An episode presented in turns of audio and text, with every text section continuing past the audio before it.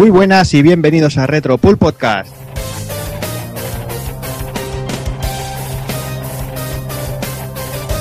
Programa número 9, eh, o como nos, nos, nos decía Dante77 que a partir de ahora que le gustaría que, que, lo, dijéramos en, nuestra manera, o sea, programa número un reloj cinco, cuatro navos, perdón. Y bueno, y creo que, vamos a adoptar esta numeración, por lo menos para los retro, que la verdad es que, será un follón para entendernos, pero bueno, ya, ya creo que va a estar bien. Y nada, vamos a ir saludando ya aquí al personal, que, que lo tengo ya impaciente para empezar a cascar, y empezamos por el señor Taco Kun. Muy buenas. Pues nada, eh, como bien dices, ya impaciente por empezar. Al final parece que nos quedará un programa guapo, aunque haya sido así un poco improvisado. Y nada, con ganas de darle al lío. Muy improvisado, improvisado tampoco, pero bueno, ya puedes Bueno. decir si quieres el juego que has elegido. Que Sí. has elegido. Bueno, hoy, siendo yo, siempre va a ser un juego de rol, así que esta vez tocaba el Valkyrie Profile, de tanto sus versiones PlayStation como PSP. Bien. Pues nada, vamos a ir saludando también al señor Doki. Pues aquí estamos, en el, en el programa más nórdico que hemos hecho hasta el momento, creo yo, realmente. Y nada, pues un pedazo juegazo que yo estado flipando. También es uno de los juegos que no conocía y que he podido degustar y conocer al ir preparando este programa. Y bueno, una auténtica pasada y, toda una sorpresa. No me lo esperaba, de verdad. ¿eh? Sabía que me iba a gustar siendo una recomendación de Taco Kun, pero eh, me ha dejado roto en todos sentidos. Muy bien, y como no, también tenemos por aquí al señor Evil Ryu. Hola, muy buenas. Pues nada, hablar eh, de un gran juego y en el que Doki estará en su salsa. Al ser un juego nórdico, se sentirá como en casa. Ahí estamos, Ya te digo. ahí estamos. Y nada, y como siempre, dejarme saludar ya a nuestro invitado. En esta ocasión tenemos al, al amigo Dark Outer Heaven, a Darko a partir de ahora, eh, participante de, en webs como indeorama.com, methodology.com y videoshop.com. ¿Qué tal? Muy buenas noches, ¿qué tal, caballero? Bueno, cuéntanos un poquito, haz un poquito de spam y esas cosas. Cuéntanos algo de ti. Pues bueno, yo llevo escribiendo sobre todo en la escena retro, pero ahora me ha, me ha dado por ponerme hipster. Ahora voy de indie y he abierto el portal junto con gente de PicFan, gente, bueno, de muchas partes de Pocket Invaders. Hemos abierto indiorama.com y nos dedicamos ahí a sacar esos, esos jueguitos particulares de, de gente que no tiene mucho reconocimiento, pero que nosotros se lo vamos a conseguir. Hombre, la verdad es que, que merece la pena. Yo tengo que reconocer personalmente que soy bastante profano en el tema indie, ¿eh? Sí, sí, sí, tú y casi todo, pero vamos, a eso estamos. De hecho, nosotros mismos que, que podemos decir que somos expertos también somos bastante profanos, esto es enorme. Bueno, y luego dentro de un ratito hablaremos ya de, de un muy buen producto que ha salido hace poquito y bueno, no vamos a adelantar nada, Muy bien, muy bien. pero creo que, que merece la pena asomarse a esas cositas que no comerciales podríamos llamarlas, que están, que están ahí y la verdad es que, que hay muy muy buen producto. Y nada, yo creo que vamos a ir, va- vamos a ir al lío, ya vamos.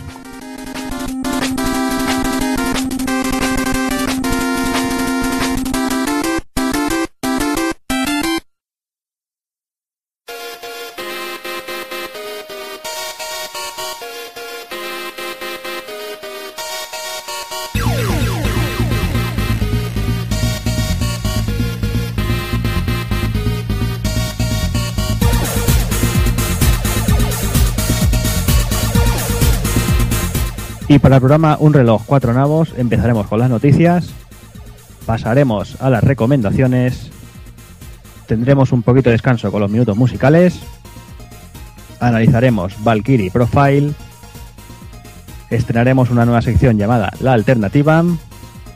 Y remataremos con el ending.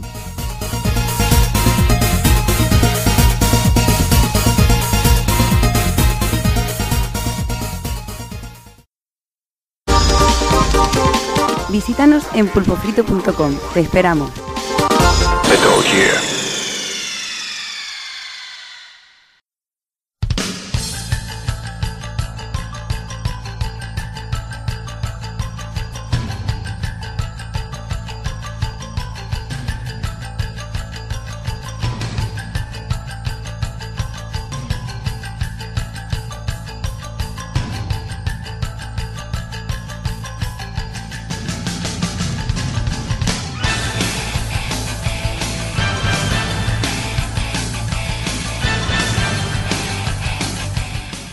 Tras un tiempecillo sin demasiadas noticias en cuanto al tema del retro, vamos a ir, vamos a ir despuntando un poquito y nunca mejor dicho porque el día 12 de, este mes el señor Loco Malito a- a- aportaba ese, ese pedazo de título que, que va a hacer las delicias de todos los fans, del, del, sobre del retro. Y para empezar a ilustrar el, tema, voy a, leeros eh, literalmente una frase que, bueno, que pone él en su propia web. Y bueno, él dice que, ha echado en falta juegos como Ghost and Goblin durante años, y así que él mismo se ha decidido hacer, hacer uno, ¿no? El juego lo ha desarrollado Loco Malito, como comentábamos. eh, la música y los FX los ha hecho Grisor 87. La, la, la, cover la ha hecho Mark Barek y el manual Jacobo García. Como decíamos, es un género de acción, siendo un Ghost and Goblins un arcade puro y duro. Y han tardado 20 meses en, en desarrollarlo y bueno, está completamente en inglés. El juego en sí, pues nada, explica el argumento, es algo sencillito. comenta que el, lamento de una joven bruja ha sido transformado en una llave para los demonios. Y bueno, guía a Don Ramiro a través de las condenadas tierras de Tolomera y expulsa el mal que ha invadido el reino de Castilla. Así empieza un juego, lo que comentábamos, un juego arcade, eh, juego arcade puro y duro, pixel, pixel a tope. Y, y nada, es- es que genera, pues nada, eh, grandes recuerdos y nos trae muchos, muchos homenajes a, a juegos de, de la época del arcade. Y el señor Darko nos, nos va a contar que él le ha pegado muchísima caña y creo que está ahí enzarzado a tope con él. Sí, de hecho, yo creo que enzarzado es la palabra. Porque el Sí, juego, ¿no? si bien empieza, si bien empieza facilito y yo me confié, y tanto a mí personalmente como, como a otro, otro experto como es Alex Subaru, que comentaba en, en su crítica que todo empezaba siendo muy sencillo, que se confió, y a mí me pasó lo mismo. Y sin embargo, después el juego te pega un mordisco que te obliga ya a meter créditos de crédito y, y la verdad es que el condenado entre que engancha y que es difícil, lleva, lleva de vuelta a la infancia, pero de una patada, ¿eh? Sí, no, yo, yo- a mí me pasa eso, lo que tú dices, ¿no? Empiezas a jugar la primera fase y dices, hostia, esto está, está fácil, esto, ah, esto me, lo, me lo cepillo yo con la primera partida y luego te dices, sí, ¿dónde va, chaval? Sí, sí, de hecho, comparando por ejemplo con, con Ghouls and Ghost, yo lo primero que me fijé fue, bueno, puedo saltar y puedo redirigir el salto. Esto es fácil, me voy a pasar con el culo. prácticamente. y no, lo cierto es que no funciona así. Sí, bueno, el juego, eh, las características básicas son que tiene 6 niveles, 14 bosses y tiene más de 14, más de 40 tipos de enemigos. Y bueno, y comenta que, que el juego en sí son unos 50 minutos de gameplay, pero bueno, ya sabemos que es un juego del tirón y, y vamos, y sin morir, supongo, del, del tironaco.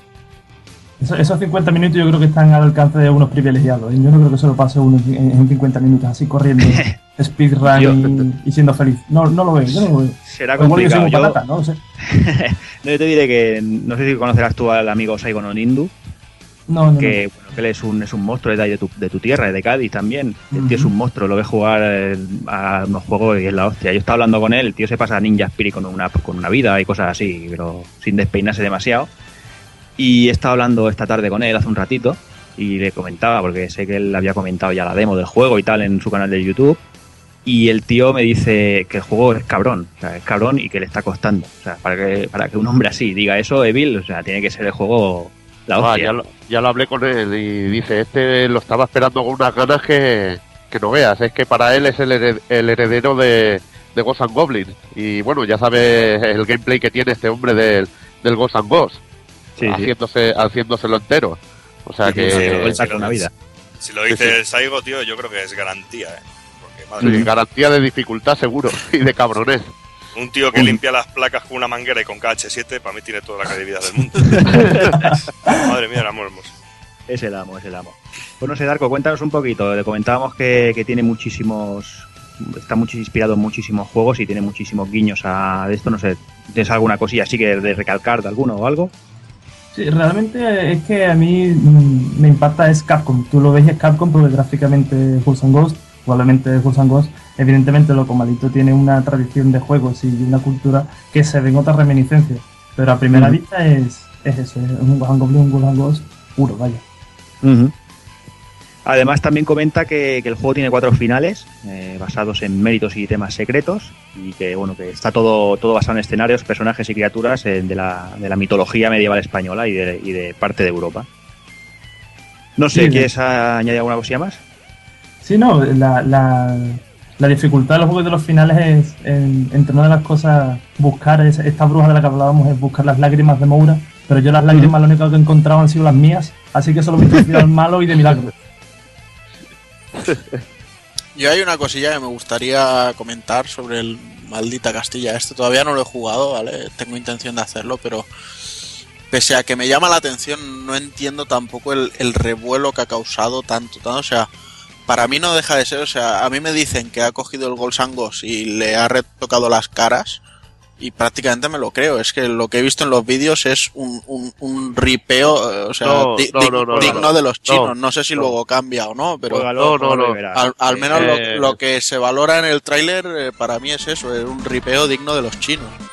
No, no, juégalo y verás que, que el juego está hecho con mucho mimo, está hecho desde cero, se nota que está hecho píxel a píxel. Y la jugabilidad es lo que comentaba Darko, puedes manejar el salto que en Goblins El- no podías, puedes el- disparar el- hacia abajo, puedes el hacer sprite del Ramiro este, eh, a mí me perdonáis, pero es el, el Sir Arthur. No, No- el tío no ya lo dice, el igual, el tío ¿eh? no se esconde, ¿eh? No se esconde en ningún momento. En cualquier caso, el nombre Loco Malito es incompatible con Ripeo. Ese señor hace arte siempre. Bueno, bueno, lo, lo probaremos a ver qué tal, pero no sé. Mm, Ya te digo, tú pruébalo porque, porque se te quitarán las dudas. Pero igualmente, yo he leído por ahí eh, a gente, bueno, que comentaba Darko al, principio, que se le ha acusado de, bueno, de ser un, clon de, de Ghost and Goblins. Pero es que, bueno, con la, primera frase que he leído antes de empezar la noticia, yo creo que, él deja clara su, su inspiración. Él dice que, él ha, ha echado de menos Ghost and Goblins y ha hecho un Ghost and Goblins. O sea, no, no hay más. Él no se esconde en ningún momento, no dice que va a hacer un Ghost and Goblins y hace un Street Fighter, vamos. No, pero a ver, eh, a ver si me entiendes. O sea, si es eso, pues por mí bien, pero si es, o sea, a mí el tráiler me daba la impresión eso de que si veía un enemigo final iban a ser a lo mejor eh, con mínimos cambios de lo que eran en el and Ghosts, ¿sabes? Y cosas No. así. Entonces, No, no, no, no. no. En te serio, digo que- yo- Evil Evil eh, no, es que en serio, que, que no, porque es que no es igual. Esto no es como, el, ¿te acuerdas? El juego que comentamos en Club Vintage, el Dragon Ball aquel que cogieron Sí, el exacto, Gaiden y nos lo exacto. metieron a saco. pues pensaba Eso que no sería algo así prácticamente. No, no, no, pero ni hablar. Esto es un juego con dos cojones, es un juego muy bien hecho, tío. Además, el, el gran revuelo que tiene es que no es un juego con sprites HD. Es un juego como se haría para verlo en una televisión de tubo, para ponerlo en, una, en un arcade y disfrutarlo y disfrutar de un sonido como que tenía con las máquinas antiguas, con el chip de sonido Yamaha, muy parecido al de, al de la Mega Drive y que llevaba la CPS-1 y todo este tipo de máquinas. O sea que es un, juego retro, pero retro y además de una época que a mucha gente le hacía mucha gracia y por eso este juego yo creo que ha llegado al corazón de muchos. Vamos, que no lo sacará en PS Network y en Xbox Live. No creo, no creo. Bueno, Loco Malito es, es freeware siempre, así que yo no lo veo, pero quién sabe. De todas maneras, vale la- creo yo que, que vale la pena comentar que estas críticas también a- al juego han venido de gente muy importante como el propio Drake Yu, el señor este que se ocupó de Aquaria, de Spelunky, que acusaba al juego de poca originalidad. La verdad es que yo no veo esa poca originalidad, esa poca variedad, pero, pero en fin, es cuestión de, de gustos. Sí, yo creo que el problema es ese, ¿no? Que, que si nos quedamos en la parte superficial, como le ha pasado a Takokun en este eh, en, en el que hablábamos, mm, sí puede, puede parecer a simple vista un, un clon, ¿no? De lo que decíamos, un clon de Ghost and Goblins, pero una vez profundizas un poquito en él, tampoco hace falta profundizar mucho. Ya te das cuenta de, de eso, de- del trabajo que lleva detrás, de las horas que llevan y, de, y, y- y del cariño que tiene el juego y que eh, para nada es un clon 100% de un juego así. Pero vamos, ya, ya te digo que, que si yo solo hablo, sí y yo solo hablo basado en un tráiler, ¿eh? que yo ni Sí, sí, lo he sí, podido probar todavía ni nada. O sea, Mm, a ver eso. si este fin de con la calma cae.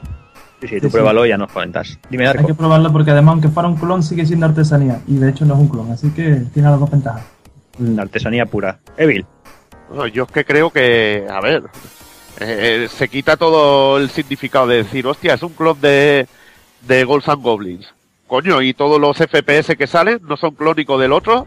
Es que, hombre, vamos a hablar con un poco de sentido. Este, este tipo de juegos no se hacen desde, desde el año del Catapult. O, o, bueno, un remake que hizo, bueno, una, una versión que hizo Capcom del Ghost and Ghost para PSP, que era más Sí. chungo que un demonio. Una versión muy hija de puta. Sí, sí, pero coño, que este tipo de juegos no te los están haciendo cada día, como los FPS que salen igual 10 cada año o más. O sea que, no sé, es que ya vamos a hacer la crítica, un rollo de crítica de, venga, ah, este tío se ha copiado de esto. Eh, pero ¿de qué vas, hombre? Ah, hombre, Mm. hay que tener un poco de, de sentido común y decir las No, ya cosas. te digo, un juego es- creado desde el cariño, homenajeando un juego con una jugabilidad muy clásica. Yo lo Está defiendo claro. a muerte, la verdad. Sí, es, es, es loable el, el trabajo que ha hecho, lo comentamos, 20 meses de desarrollo y es lo que decimos, está hecho desde cero, píxel a píxel, como él comenta, y bueno, con, maneras de trabajar de los 80, ¿no? Y yo creo que, bueno, que poco más podemos añadir, simplemente deciros la web de descarga que es locomalito.com, que creo que no lo habíamos comentado, lo tenéis por ahí para bajar todo totalmente gratuito. Además, el, se han currado tus portaditas, tus, tus instrucciones, postes y de todo, que todo lo tenéis ahí y todo gratuito para descargar y haceros vuestra edición física. Eh, quizás yo le pediría a Loco Malito, se lo dije por Twitter, eh, no me ha contestado, supongo que ahora debe estar bastante follonado, pero que estaría muy muy bien un crowdfunding y hacer unas, una, tiradita en edición física que yo creo que, que a todos estos que, que, nos gusta tener ahí nuestra mierda cogiendo polvo, nos gustaría tener en esa estantería. Y no sé, no sé si quieres añadir algo más, Darko. Sí, según lo he leído a lo comadito, tenía pensado, no me hagáis mucho caso, ¿eh? pero creo haberle escuchado eh, que tenía pensado sacar una edición física. Pero vamos, yo me compro una Mm. antes. Seis dos es una para mí. Y Eso yo también. Y, y, por favor que también la lance para Mac, porque yo ahora estoy emputado de todas maneras porque no puedo jugarlo, macho. Hay unos señores por ahí que han sacado una versión para Mac, pero según me comentaron compis que tienen Mac, petaba un poco, ¿eh? Pero bueno, al menos ahí está para probarla.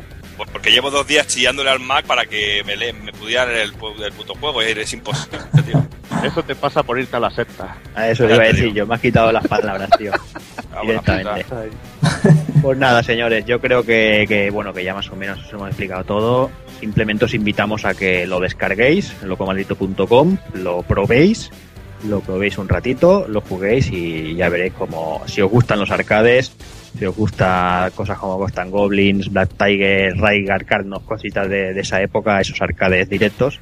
Si os gustan, el juego os va a gustar, os va a enamorar, porque esto hay hace mucho tiempo que no tenemos un producto de, esta calidad y que destella es lo que hablábamos. Amor por el pixel, pero a lo loco. Así que, que lo dicho, eh, descargarlo y probarlo.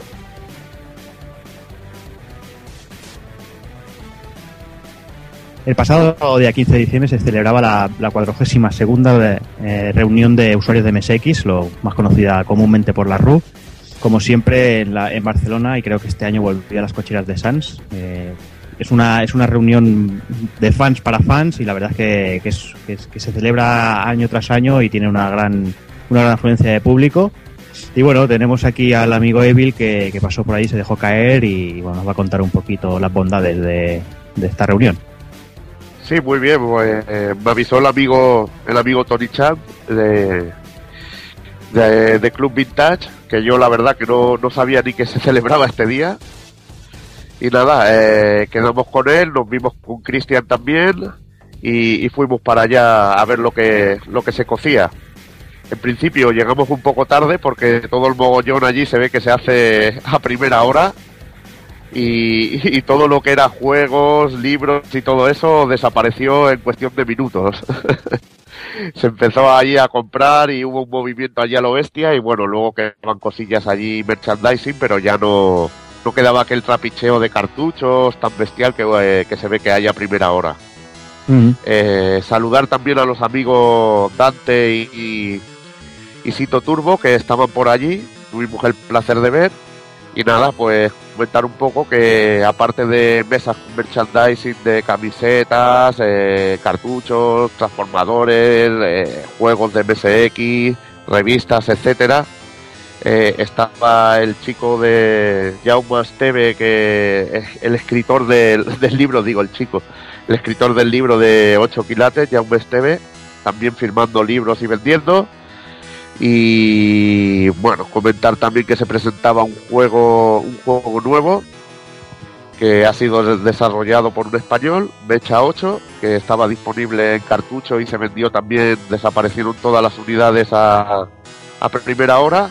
Y una cosa muy interesante, un libro de Konami sobre el CX, que incluye así todas las portadas de, de juegos y, y todo lo que ha salido de, de MSX. Una especie de catálogo en color que espero poner alguna fotito en la web para que veáis. Mm, ¿Pero es un libro veáis. oficial o, o hecho por Sí, fans? es un libro que se ve de calidad oficial. Es que hay una web que. Una web, bueno, un grupo de, de- de desarrolladores y esto que se encarga de publicar estos juegos de MSX y, y libros y cosas, que se llama Martra. La web ah, en sí, buscadla como el nombre de, de Martra. Y bueno, se dedican a publicar juegos de MSX en todo el mundo. Y bueno, publicaron el libro aquí y bueno, lo vendieron ahí en pocas unidades que había allí, supongo que pondrán en la web. Y la verdad que, que el libro merece mucho la pena. Ya os digo, si puedo po- pondré alguna fotito en la web. eso, eso también tendremos acceso a comprarlo en algún momento nosotros, por ejemplo, yo que no he podido ir a... Eh, por lo que pregunté allí, gente que había de allí y tal, me dijeron que, que lo pondrán en la web próximamente, para quien le interese. Ya estaré atento y miraré de, de enterarme, para poner la noticia para el que le interese. La verdad que el libro era una gozada. El precio también, que eran 30 euricos, pero bueno, estaba muy bien. Eh, también comentar que se presentaba una versión de, de Gauntlet mejorada que saldrá más adelante. Que se ve que la versión que salió de Gauntlet en el original era una vergüenza para el MSX y se han decidido en solventar esta injusticia programando, pro- bueno, reprogramándolo de nuevo para aprovechar todas las capacidades del MSX. También no olvidarnos de que se hicieron varios torneicos, había ordenadores allí para jugar. Y nada, una curiosidad es que, por ejemplo, me encontré al, al colega Alex Montoliu Hiki, que me llevó a ver eh, fricadas y, y cosas de estas que molan, y me llevó me llevó junto a un, al señor Salva, que tenía que tenía un, un, un MSX, que es un modelo oficial que yo no, no conocía, yo no soy muy, muy experto en, en este aspecto, que es un MSX en tipo consola, y que tenía conectado un módulo MIDI y estaba el tío con un emulador de Master System y sacando el sonido de Master System con, con MIDI, ¿sabes? O sea, tú ponías el. Rastan Saga y ese módulo te transformaba la música en, en MIDI y estaba jugando al Rastan Saga de Master System con, con música en MIDI que aumentaba la calidad de una manera notable. Era una, Claro. una bizarrada de estas de, de MSX típica que, que lo flipas, ¿sabes? Y nada, tonterías así, eh, y ya te digo, torneos de Pong, eh, veías cantidad de cartuchitos de Konami por allí y nada, para el que sea un fanático del MSX, pues un placer brutal. ¿Alguna cosilla más?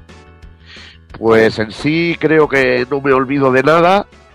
Que bueno, sí, perdón, que hubo conferencias también, hostia, es que también estoy un poco espeso.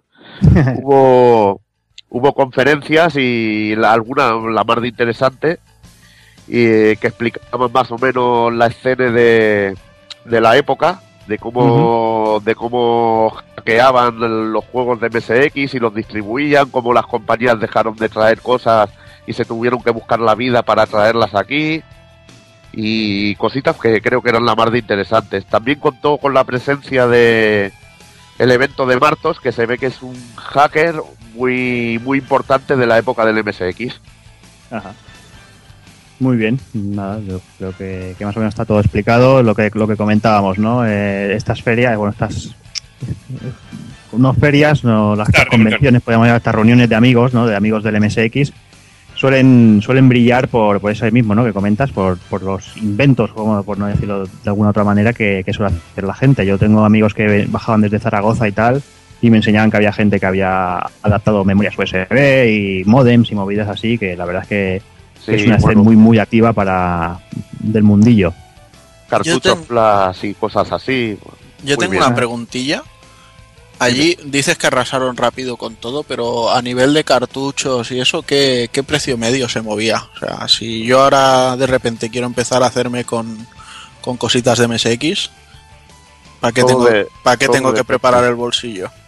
Todo depende, Juana. Hay juegos que son baratillos, pero Mm. si ya vas a tirar por lo que seguramente te guste, que es Castlevania, completo. No, pero me refiero, o sea, lo mínimo que se llegaba a pedir por un cartucho de MSX. Bueno, eh, unos 10 euros o así, vi algunos.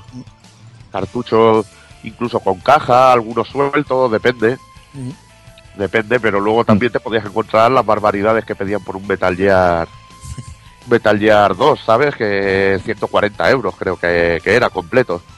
O sea que todo varía mucho, depende del estado, no hay muchas unidades, la especulación, ya sabes, todas esas cosas. Claro, hay de todo como, como en todas las consolas. Pues sí. Pues nada, si no tenéis más preguntas, más dudas, yo creo que, que lo podemos ir dejando por aquí. Eh, recordaros, bueno, quería, he estado dándole vueltas yo a, a mi mente de esta que la tengo hecha una mierda y he dicho que era la era una reunión anual, pero juraría que es bianual, creo que se hacen dos al año. Sí, se hacen dos al año. Se hacen dos al año. ¿verdad? Sí. Es que ahora luego, luego pensando lo dicho, juraría que son dos, dos al año. Pues eso, eh, era corregir la, el gambazo ese que había puesto al principio y nada, simplemente eh, yo pues también estoy deseando poder acercarme por allí y adentrarme también en ese mundo desconocido para mí.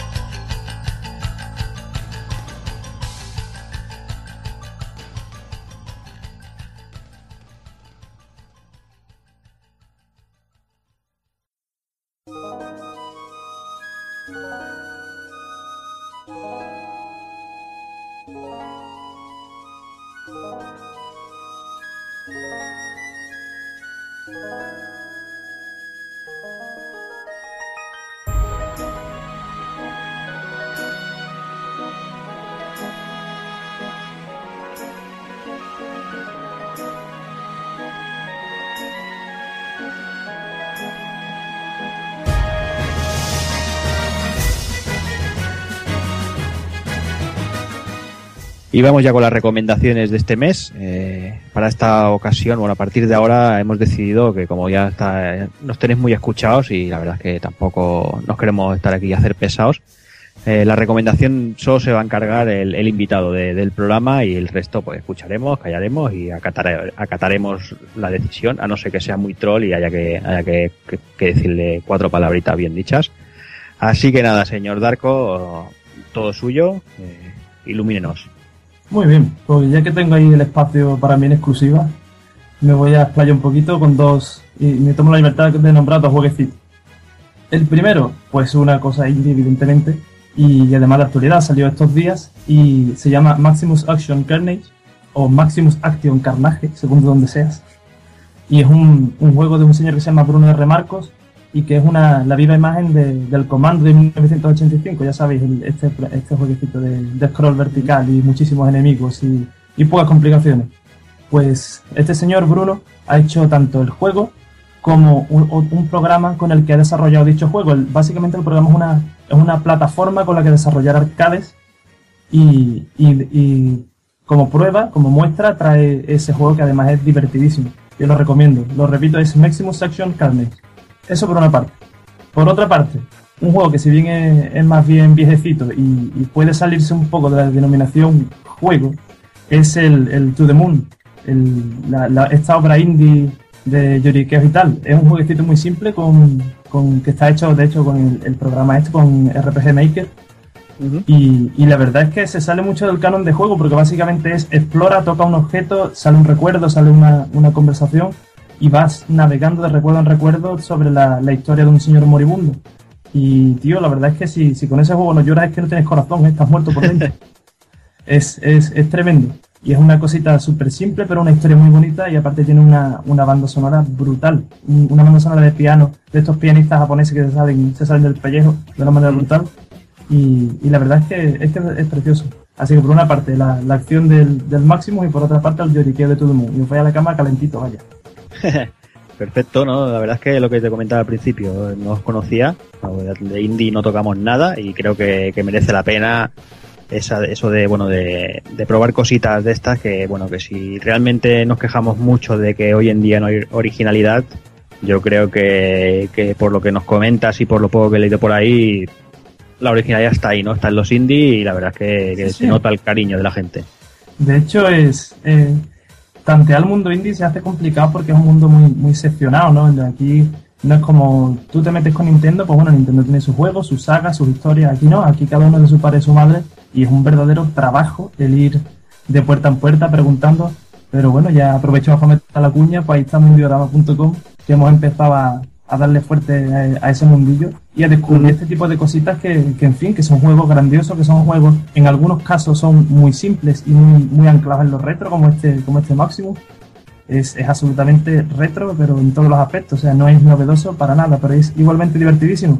y por otra parte pues pues esa, esa vertiente más, más creativa, más de, de una de exploración, de artística, ¿no? Como puede ser el, el To The Moon, si no es un, si no es un nivel jugable, que, que no lo es, a un nivel narrativo y un nivel pues de, de- esa búsqueda de, de- de sentimiento, ¿no? Que no todos los juegos lo tienen.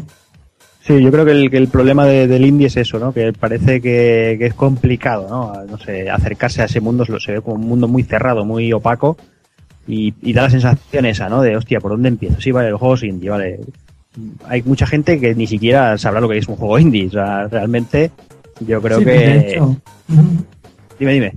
Sí, que, que ni siquiera los mismos indies saben lo que es indie. Cada uno tiene una, una, una visión. Para uno indie es el que se ha hecho de, de- por un grupo pequeño, para otro indie es que no tiene publisher, para otro indie es que no tiene editor, para otro es un, un- un concepto de, de indie absolutamente esto, conceptual. Un juego novedoso, un juego que se sale de las mecánicas, indie. Si te lo ha publicado Microsoft, pues ah, indie.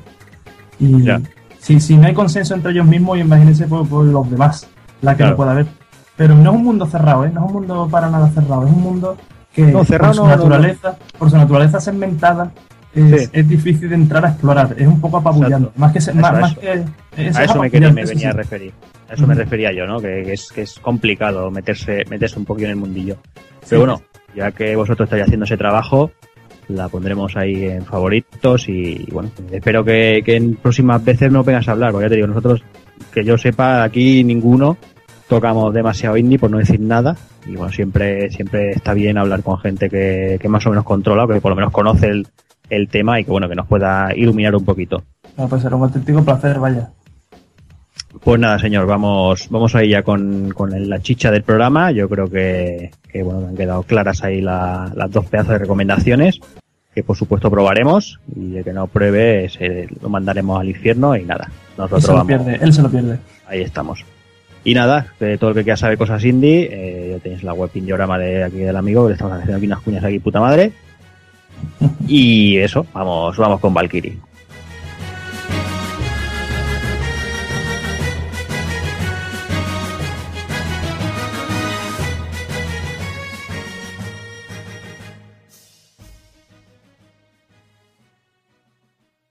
Y ahora pasamos a los minutos musicales, con la canción cantada de la fabulosa ópera de Final Fantasy VI.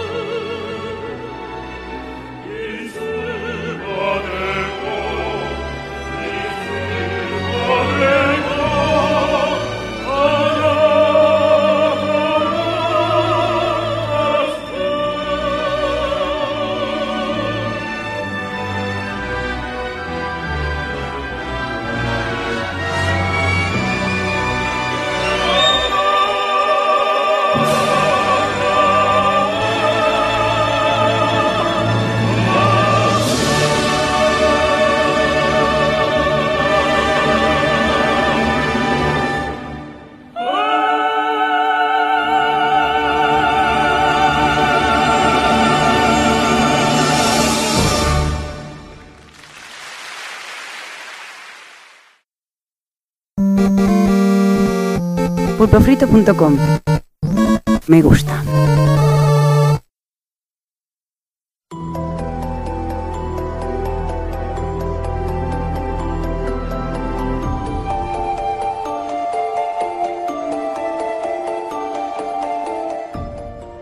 Largos años han pasado desde que te perdí. Las hermosas flores que sirvieron de escenario a tu trágico final nunca podrán hacer sombra a la belleza de tu ser. No te puedes ni llegar a imaginar cuán responsable me siento de no haberme percatado del veneno que irradiaban al ambiente. En tus ojos vi un gran dolor. No solo el dolor físico que estaba causando nuestra apresurada huida en tu frágil cuerpo, sino el gran pesar que causó en ti el saber el despejo de tu familia. Aceptar que quisieran venderte como esclava. Yo te quise y te sigo queriendo. Y por ello no podía permitir que siguiéramos a Corandier. Pero haberte intentado ayudar no hace que mi pesar sea más liviano. Desde entonces, vago sin cesar en el campo de batalla como mercenario. Y a veces, cuando la reyerta es muy dura y creo que no sobreviviré, me parece vislumbrar tu silueta, portando la armadura de las valquirias de la leyenda. No me importaría poner fin a mi vida si con ello supiera que vendrías a buscarme y así llevarme a tu lado para siempre.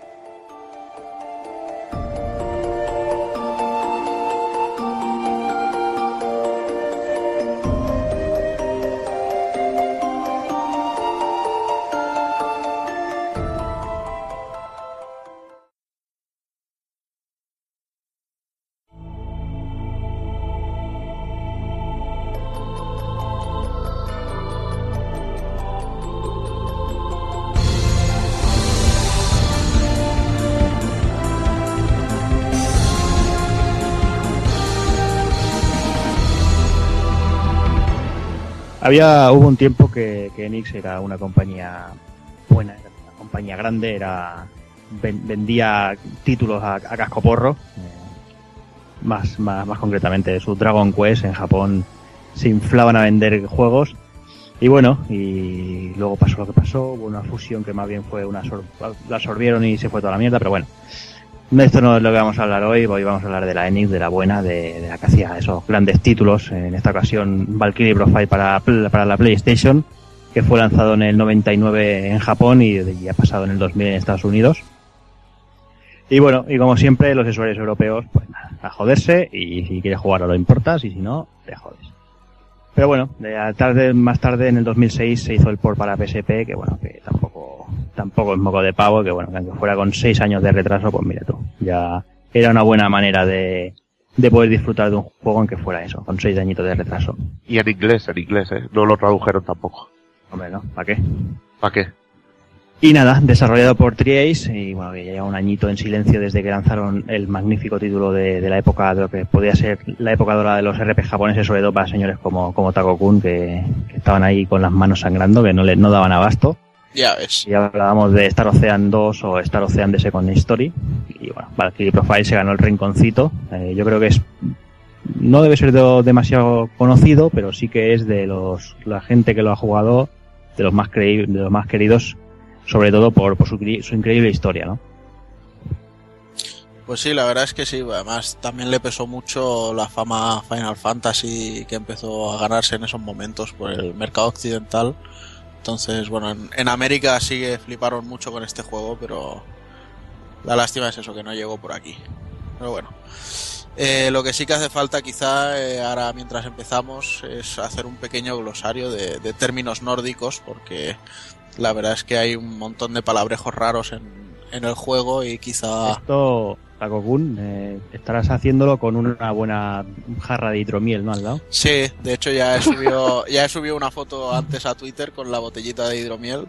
Vale, vale, O vale. sea, que- o sea, estoy preparado, estoy preparado. Lo que no tengo es el cuerno para echar la hidromiel en el cuerno, pero bueno. Bueno, más de uno te lo podría dejar, eh, cuerno. Oh, Bueno, pues vamos a ver un poquito los términos más raros. Algunos son muy conocidos, pero bueno, hay que nombrarlos. Lo primero sería Asgard. Asgard en sí es la, la tierra donde viven los dioses, al menos los, los Aesir. Luego estaría Midgard, que es la, la tierra que le corresponde a los humanos. El Valhalla, que es una estancia en la que los, los guerreros recuperados por las Valquirias, que son los Einherjar, eh, esperan para poder luchar en el Ragnarok. Hago un inciso aquí para decir que mientras están en el Valhalla, los guerreros eh, son alimentados con hidromiel. O sea, es de aquí de donde viene el, el- el término de, de ser una bebida de dioses de la hidromiel. No, como tienen una forma así que no es corpórea y tal, pues los alimentaban solo con esto. Luego está el Folkvang, Folkvang, este tiene cojones, ¿eh? que básicamente viene, viene a ser lo mismo que el Valhalla, lo único que había dos estancias, una para los guerreros que recolectaban las tres Valquirias y luego el Folkvang Reste que era exclusivo para los que recolectaba la, la Freya, que se decía que era la, segunda diosa de los Aesir más fuerte por detrás jus- justo de Odín. Luego está el Ragnarok, que es la guerra del fin del mundo.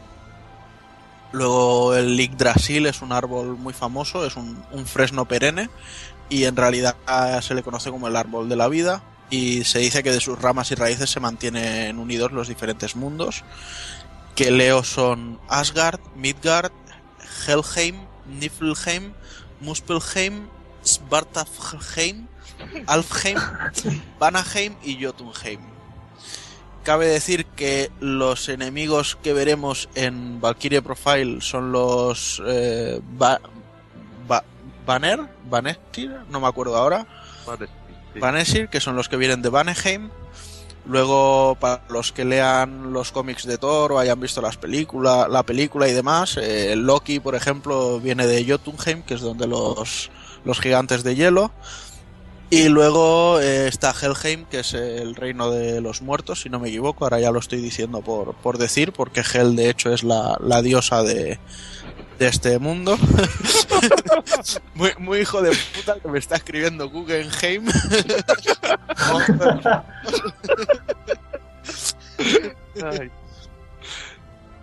Y bueno, y, y ya está, por ahí lo dejamos. Luego está el Bifrost, que para los, los más avispados, Bifrost significa un troyanaco como la copa de un pino para poder verle las tetas a tus amigas. Y según la mitología nórdica, era un puente de arco iris que, que unía a Midgard con Asgard y estaba custodiado por Heimdall, el que todo lo ve y oye, pero que eh, por mucho que en las películas hablase, en realidad es mudo. Y luego están, por último, los Einherjar, que son los espíritus de los guerreros caídos en batalla y, son el, eh, el, el objetivo real de, de este juego, ¿no? Eh, La historia real es vivir sus historias como, como se van juntando. Y yo creo que con esos términos sobreviviremos.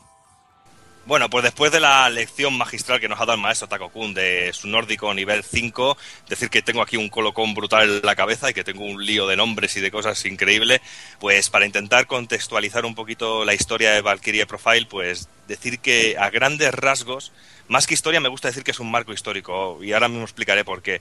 Eh, nos sitúa dentro de lo que es toda la mitología nórdica, abordándola siempre, pero desde un punto de vista con muchas licencias. No es algo literal, pero realmente es como que nos sitúa dentro del mundo y, y nos intenta elaborar una historia a partir de lo que se conoce de toda esta, esta mitología tan rica, teniendo como punto álgido o el grisú de la historia el momento en el que Odín sabe que el Ragnarok se avecina y para ello envía a Valkyria Lenet a la Tierra para conseguir eh, eh, guerreros que puedan luchar en su bando cuando la guerra contra los Vanir estalle. Y a grandes rasgos, más o menos, este es el contexto histórico. Y, es, y digo lo de contexto histórico más que historia en sí porque eh, me parece mucho más interesante todo lo que se va contando a lo largo del juego de cada uno de los personajes que son seducidos, muy entre comillas, para poder luchar en, este, en, estas filas, en esta, en esta guerra. Unas historias que son muy interesantes, tanto cómo son reclutados como por sus muertes y todo el desarrollo y relaciones que tienen entre los mismos personajes, porque si de algo puede presumir este juego es que es un RPG muy, muy chungo y muy trágico, en donde no nos podemos extrañar a ver un personaje que tiene mucho peso clavarse una daga, por ejemplo, en el estómago para morir y ser reclutado. No sé, en ese sentido tiene una historia muy adulta, eh, muy brusca y realmente yo creo que de las más originales que he visto yo en un RPG en muchísimo tiempo. Bueno, el primer personaje del que habría que hablar para este juego, lógicamente, es la Valkyria Lenez. Es la mediana de las Valkyrias y es la protagonista total de nuestra historia. Y bueno, eh, la historia global en sí del juego dice que es convocada por Odín para así ir eh, reclutando las almas de los guerreros caídos, los Einherjar, y poder reclutarlos en su bando de los Aesir para, para la guerra del Ragnarok. En realidad, eh, Lenez despierta dentro de, de un contenedor humano que es una chica que se llama Platina y bueno, también se la conoce como la que elige a los caídos, la doncella de la batalla o la señora de la creación ya prácticamente al final del juego. Y bueno, Lenes tiene una característica bastante peculiar que es que puede luchar tanto con espada como con arco, ¿vale? Y cambiarán su, lógicamente cambiarán sus ataques en función de lo que llevemos. Y bueno, después de prácticamente nada más despertar ya estaremos controlándola. Al principio, en, lo que es el capítulo cero, pues llevaremos como compañía a, Freya, que es una mole de, personaje.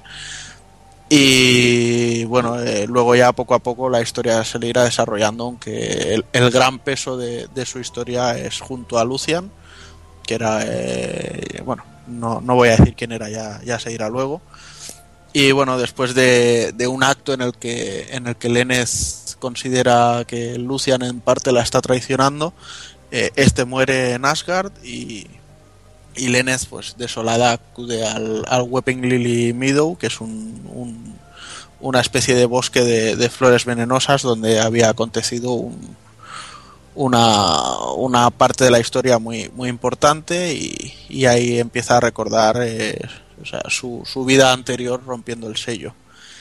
Y bueno, eh, en este momento Odín y Freya están preocupados por, que haya roto el sello. Eh, hacen, deciden que la mayor de las Valquirias, que es Hrist, debe, debe ocupar el, el puesto de Lenez en lo que es la recolección de, de Y para ello hacen el, el, rito del soberano, que solo pueden hacerlo tanto Odín como Lenez, como Freya, perdón y con ello hacen que Christ aparezca en el, en el cuerpo de, Platina, quedando Lenes delegada dentro como, como forma espectral o alma o como queráis decirlo.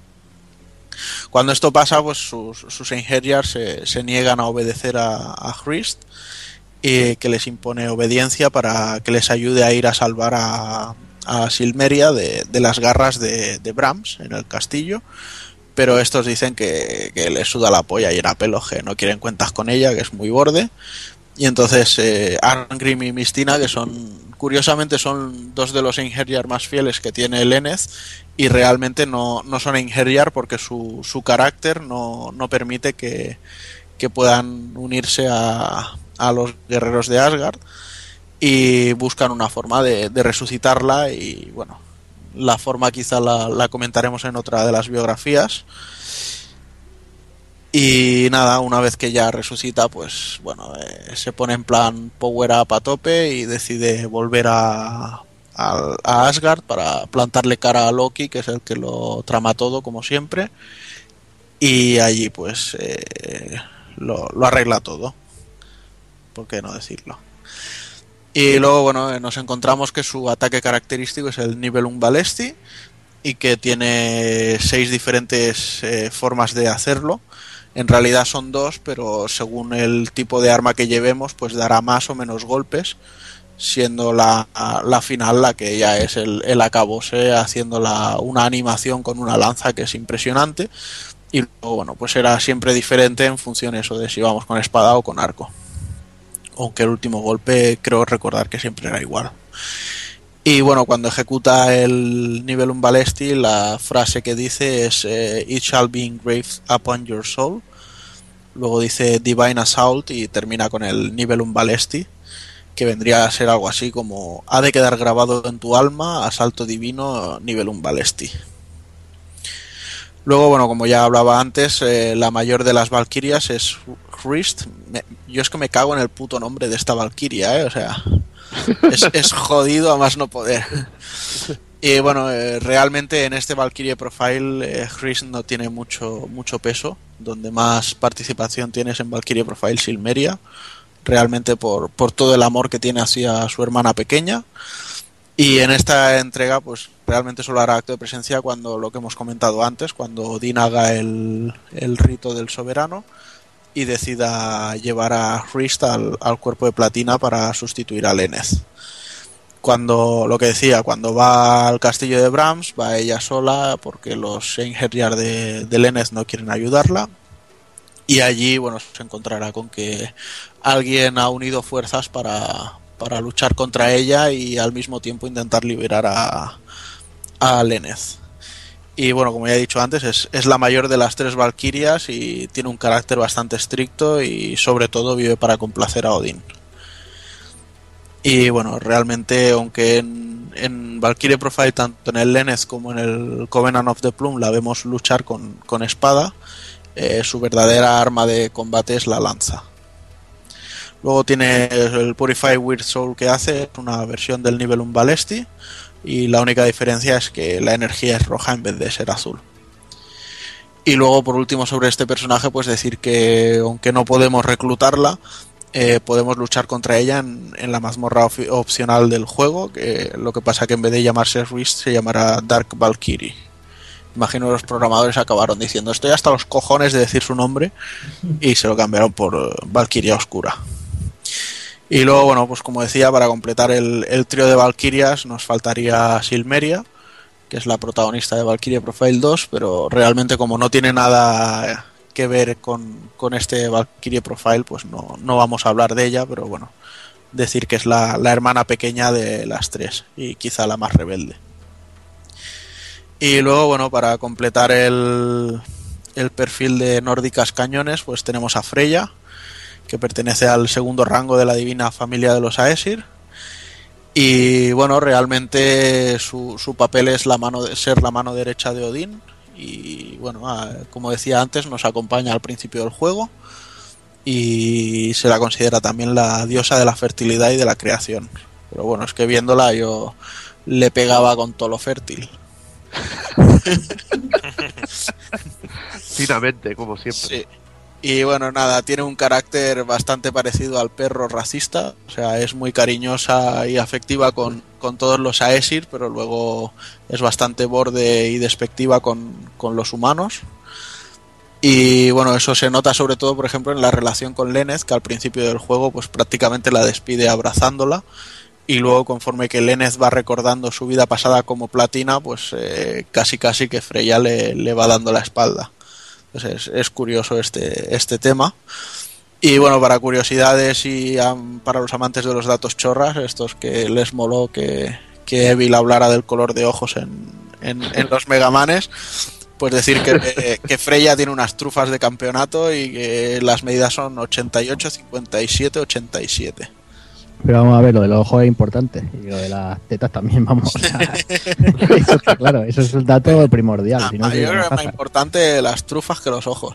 Sí, sí, pero por eso digo, a que le haya gustado que hablábamos del ojo, seguro que si hablamos de teta le gustará más, seguro, ya te lo digo. Sí, además con estas medidas como si fuera visca. Ahí estamos. Ojos que ojos.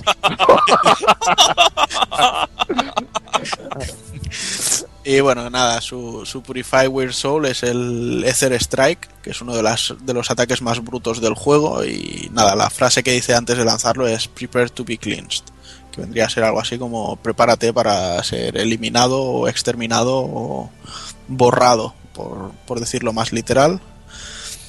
Y nada, eh, la lástima es que solo la podemos controlar en el capítulo 0, en el que nos sirve de prólogo. Pero bueno, después eh, si estamos jugando en dificultad hard y, y vamos a Seraphic Gate, que es la mazmorra secreta, eh, podemos luchar contra ella y, desbloquearla como personaje del equipo si, siempre y cuando tengamos la joya de las llamas, porque es un, objeto necesario para, para desbloquear a gran cantidad de personajes en esta última mazmorra. Y bueno, ya pasamos a hablar quizá del, primer personaje humano y quizá del, creo que es el primero que jugamos en sí, entramos en el prólogo con él, eh, con Argrim, eh, nativo de Artolia, uno de los pocos o quizá el único personaje humano que han conocido las tres Valkyrias, ya sea como, como humano o Ingerhard, que bueno, que, que veremos que es un mercenario, que se gana la vida eh, luchando y siendo guerrero y paga, paga, bueno, para pagar las facturas, sobre todo para cuidar de su hermano Roland, que es un artista. Me gustan bastante las conversaciones de Argrim y, y Roland sobre, sobre el arte y, y la guerra, son bastante interesantes. Y bueno, después de, de repeler una invasión de Bárbara, eh, vemos que es el único que hay competente ahí, que nada más verle salir con el espadón dice, este tío tiene que repartir. Y bueno, ya vemos que, que coge y, parte el bacalao, y entonces el, el rey de Artolia premia, premia al mercenario Argrim con una estatua, y este mismo la parte delante de Tocristo, y se ríe del rey por, por ser débil y no, no ir encabezando la batalla.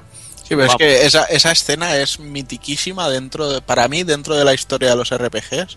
Esa es una de las escenas que se me quedaron grabadas a fuego. ¿eh? O sea, el ver cómo levanta la estatua y le da con el, con el culo de la espada y la parte. O sea, la parte, diciendo, maravilloso. bueno, ah, aparte que es que dice, tú lo que tendrías que ir es delante Mm. de, de la batalla y entonces demostrarías que es un hombre. Y lo deja como el mayor cobarde que hay en el mundo. Esas escenas que dicen ya, este tío... Luego podemos hablar de las medidas de sus cojones porque deben, ser impresionantes, como las trufas de Freya, más o menos. Casi, casi. Y nada, bueno, veremos que, que la hija del rey, Yelanda, eh, se queda bastante dolida de cómo, de cómo ha tratado a su padre delante de tanta gente y clama venganza.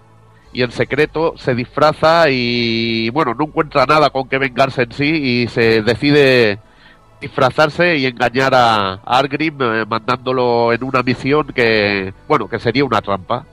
Veremos una escena cómica en un restaurante, bastante cachonda, y como al final Argrim descubre que, que es Yelanda, por casualidad, y bueno, veremos que se da cuenta de que de que ha hecho una cosa que no está bien porque que ha humillado al padre delante de ella y que, que una hija no, no se lo va a perdonar. Y bueno, Sí, veremos que... Es Dime, dime. curioso, es curioso en, en esa parte también eh, lo bien que se vaya entrelazando el- el- la historia en, en estos dos personajes. Porque no sé, o sea, la, la- vale que son sprites y, y no quizá no, no transmiten demasiado, pero la expresión de Arngrim viendo como, como Yelanda levanta el vaso de saque y se lo bebe del tirón creyéndose que es agua y luego se le cae la, la no sé si era una cinta o algo así, que es cuando ya Arngrim se da cuenta de Sí. que de que es la princesa y entonces es cuando ella le empieza a dar al coco. Entonces, por, por un lado, Arngrim empieza a, a cambiar sus formas de pensar y bueno, y Yelanda ya con todo lo que pasa después también, o sea, yo creo que realmente es que es que lo clavan, o sea, todas las historias del juego lo clavaron. Y bueno, y aquí veremos que es que bueno, es lo que has dicho, la animación de los sprites yo creo que es tiene un carisma brutal y está perfectamente realizada para expresarlo. Y bueno, veremos que que queda eh, Yelanda, bueno, al día siguiente queda de que volvería otro día para contratarle para esa misión que le iba a proponer como trampa, pero veremos que le sale otro trabajito a Argrim, un trabajito que le contrata a una misteriosa mujer y veremos que se trata de escoltar una especie de cargamento. Y lo que resulta ser un cargamento, cuando están así saliendo de, de Artolia, resulta que era que el cargamento es la, la princesa Yelanda, es una, es una especie de timo. Le- les persiguen los soldados del reino y, y, bueno, los persiguen a ellos, huyen, escapan, ven que es Yelanda, pero Yelanda le han dado, no me acuerdo qué es, un tipo de poción que transforma en demonio. Sí, es un, un polvo de polvo de espectro. Sí, algo así. literal. Sí, un polvo de espectro, se transforma en demonio, se carga a casi todos los soldados y a Argrim no le queda más remedio que, que liquidarla. En sí, una escena, la verdad, bastante bestia. Entonces aparece la Valkyria y recluta a Yelanda como uno de sus Einherjar. Bueno, a partir de aquí vemos que Argrim eh, averigua quién es el que ha tramado todos estos planes, que creo que es el consejero del rey, ¿no? O bueno, Sí. consejero de que también eh, eh, aconseja Yelanda y todo esto, que los Sí. traiciona, que es un poderoso mago. Sí, era el tal Lombert. Y nada, el tío va allí con sus dos cojones, dice, a ti te voy a liquidar. Va para allí clamando venganza, se lo cepilla. Y bueno, vemos que vienen los soldados, que no saben de qué va el tema, lo intentan detener, eh, se le acusan de un montón de cosas. Y él, bueno, va liquidando guerreros hasta que llega, bueno, el que diríamos que es un maestro, un hombre que, que respeta mucho, que es el padre de uno de sus compañeros de batalla. Ahora no, me- ¿cómo se llamaba? El- Laufer. Laufer, sí, que era el término con ley. Y le respeta tanto que antes que alzar el arma contra él decide quitarse la vida. Y entonces es reclutado por la Valquiria como un Einherjar. Es que qué gestos, estos gestos solo los hacen personajes que están destinados a, a, a vivir eternamente, o sea, Vaya. maravillosos. Se los curraron todos, eh, y bueno, es que soy, soy un fanboy de esta saga, o sea, no, no podré decir nada malo sobre los personajes. No, bueno, aparte del gesto, bueno, eh, eh, también es genial este detalle que supongo que a ti también te volvió loco. Que es cuando incluso le advierten de que este personaje no es apto para ir al Valhalla. Que es muy genial eso, tío. Que dicen que no tiene el perfil de héroe. Sí, aparte, aparte también eh, se dice que no le dejan ir al Valhalla porque en la, en la, eh, o sea, una de sus encarnaciones anteriores, Arngrim era un, un mercenario, ni siquiera fue un Ingerjar que ayudó a, a Silmeria en su revolución contra, contra Odín. Ajá. Y, y por eso están, están picados vivos en, en Asgard con él. Vaya. Pero bueno, eh, ya pasamos a su, su Purity Weight Soul, que bueno, no lo has explicado tú, pero sería el golpe de purificación de alma oscura o alma fea, que es el final, Final Blast, que el tío se lanza con la espada hacia adelante en un dash en fuego y hace como un sorriuken de fuego con la espada, levantándola hacia arriba. Y la frase que, que lanza, I grow tired of you, estoy cansado de ti. Y bueno, eh, tiene unas frases cañeras el tío, cuando hace el contraataque que dice weak, los llama débiles, de todo. Bueno. Eh, como hemos dicho, lo, será el lo reclutaremos en el primer capítulo del juego y no se le puede mandar Asgard y es uno de los más fieles seguidores de, de Lennet. Bueno, y ahora continuando con los personajes, pues vamos a hablar de la parejita, esta historia romántica entre Platina y Lucian. Que decir que quizá el Lucian como Heinger es uno de los personajes más importantes dentro de la historia, de- dentro de la historia del juego. Eh, estos dos eh, crecieron en, en Coriandier, una, una pequeña aldea que tiene la, la costumbre de, de- de que los, los padres suelen vender a sus hijas a traficantes de esclavos y de esta manera pues Lucian pues perdió a, a su hermana y un día al ver que el- estos mismos comerciantes estaban rondando por el, por el pueblo pues eh, decidió avisar a Platina de que estaban entrando en su, casa y que, y tenía pensado sus padres ve- venderla, con lo cual decidieron escapar los dos juntos. Eh, pero Platina estaba muy, muy triste y tenía un gran- un gran- una gran pesadumbre por saber que sus padres querían prescindir de ella y que, le, iban a vender.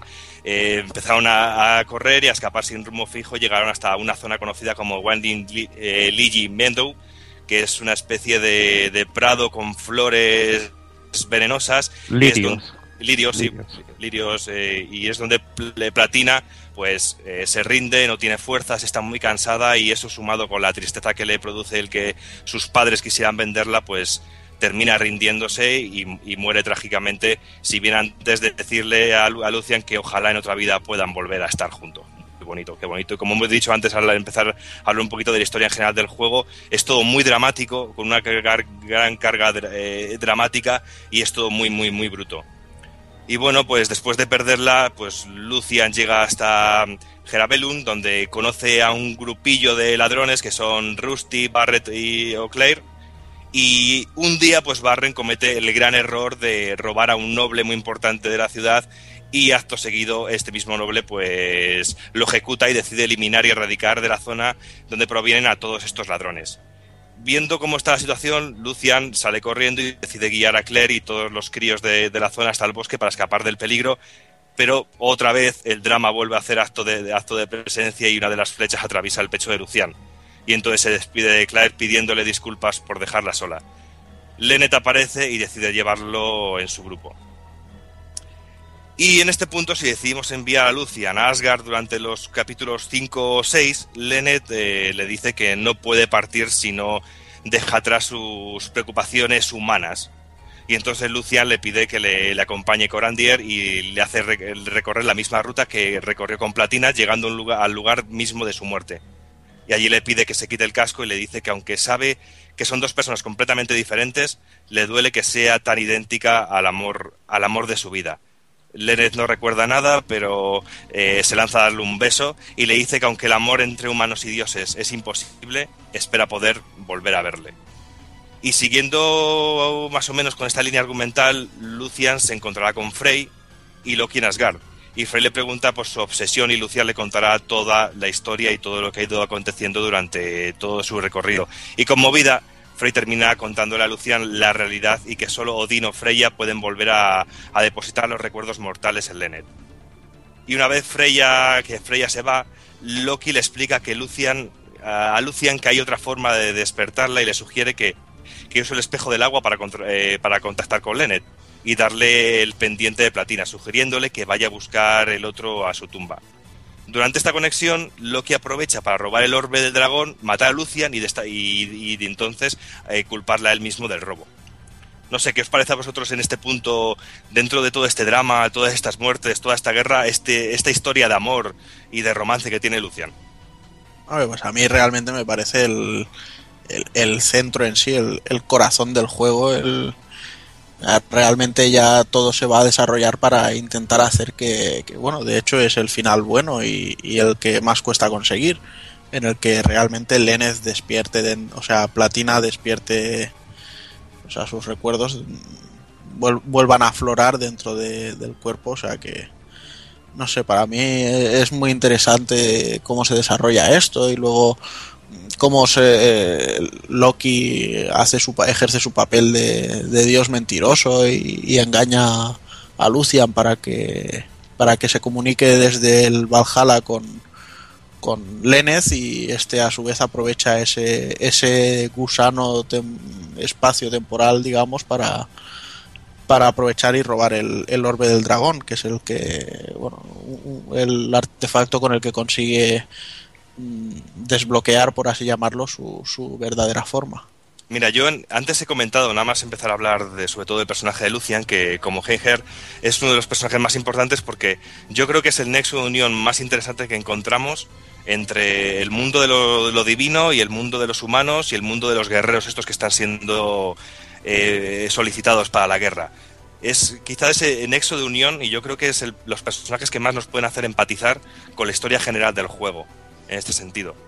Y luego también decir que a nivel dramático y sobre todo estructural me recuerda mucho a, todo lo que a todo el teatro isabelino sobre todo es muy es muy de Shakespeare todo esto. El personaje el personaje este de, Loki me recuerda mucho en ese sentido a, por ejemplo al Yago de Otelo. En ese momento de traición de cercanía con ciertos personajes para luego traicionar y hacerse salir con sus propios con sus propios con sus propios propósitos. No sé en general creo que tiene una carga dramática muy muy potente y yo creo que es el nexo y centro de, de, la historia. Sí, además es todo el tormento interior que él lleva, porque claro, eh, va con Lenez y, y realmente él está viendo a Platina, o sea, está viendo a una persona que es exactamente igual que ella, quizá unos añitos más adulta, pero, pero que él sabe que, que son iguales, que es mucha casualidad que, que sean tan, tan, tan idénticas.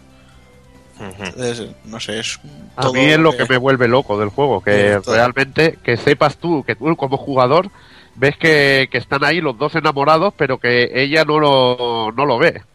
Que ella no lo puede ver porque tiene sus recuerdos borrados por los dioses. Y es también una típica historia de los dioses manejando a los humanos como si fueran como si fueran nada, sin sentimiento alguno. Y eso me encanta. Todo el marco en que han, han metido una historia de amor en un marco súper épico y está genial, la verdad. Sí, es que, es, es que, eh, es que insisto mucho en la teatralidad porque es como una metahistoria.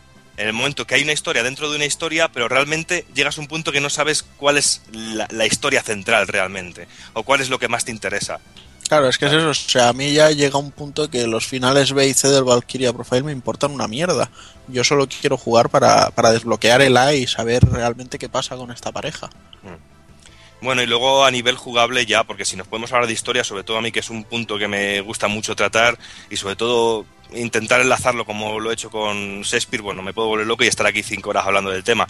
Pero bueno, a nivel jugable, luego decir que, que de este personaje, el Purific Well Soul de Lucian es el Rose eh, Rip Saber, que es un combo de cuatro golpes que rodeando al enemigo en el que el cuarto lo lanza por el aire para darle una última estocada aérea y cuando lo ejecutemos, eh, ejecutemos la frase de Lucian será Valkyrie eh, Grant Me Power, o algo así como dame tu fuerza, Pegaso. Bueno, dame tu fuerza, Valkyria. Garantízame poder. Ahí está. Bueno, y después de un personaje tan noble como, como Lucian, vamos a pasar a- al que posiblemente sea el hechicero más depravado hijo de puta que nos hayamos encontrado nunca en, en la historia de los videojuegos. Y ese no es otro que el cabrón de, de Les Arbalez. ¿Vale? Este poderoso hechicero y nigromante está terriblemente obsesionado con, con conseguir a para él y se la sopla todo lo que tenga que pasar para, para poder conseguir sus objetivos. Y bueno, nada, como decía antes, es listo, es ambicioso y es depravado y bueno, que, que lo tiene todo este chico, es, es un portento. Además, eh, me hace mucha gracia porque físicamente me recuerda mucho a, a Harry Potter. ¿Vale? Pero, pero ya, no, ya no contento con el, con el parecido físico, o sea, realmente toda la historia de, de Les Arbalez empieza cuando por fin, después de ser muy testarudo, consigue descubrir la, la piedra filosofal. Entonces dices, "Pues Harry Potter. No. Pero bueno, y nada, eh, una vez que tiene la piedra filosofal, pues bueno, tiene acceso a, runas antiguas y, también de algún modo a, conocer el, linaje divino de, de los elfos. Que, bueno, en realidad se dice que los dioses eh, provienen de, de los elfos, pero bueno, eso lo veremos más adelante. Y bueno, de esta manera él empieza a desarrollar un, un plan eh, en el de construir homúnculos basados en elfos y en, algún momento pues poder eh, retener a Lenneth dentro de, uno de ellos. Y sí, como por aquí decimos, ahora ya es una mezcla de Harry Potter y Full Metal Alchemist.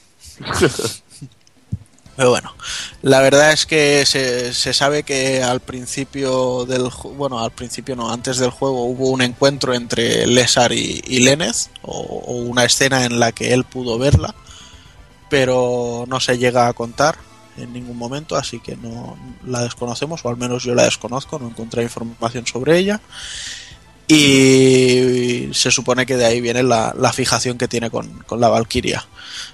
Pero bueno, y ya una vez que el, que el plan de Lézar estaba preparado, entonces eh, la forma de llevarlo a cabo era secuestrar al, al marido de su profesora de, de hechicería, Lorenta, ¿vale? Y una vez que lo secuestra le da el, el polvo de espectro que, que ya vimos que había eh, convertido en un demonio antes a, a Yelanda y para conseguir el mismo efecto. Entonces cuando, cuando Lorenta llega y se encuentra a su marido, pues no, no es capaz de matarlo. Entonces este se transforma en un demonio y la mata.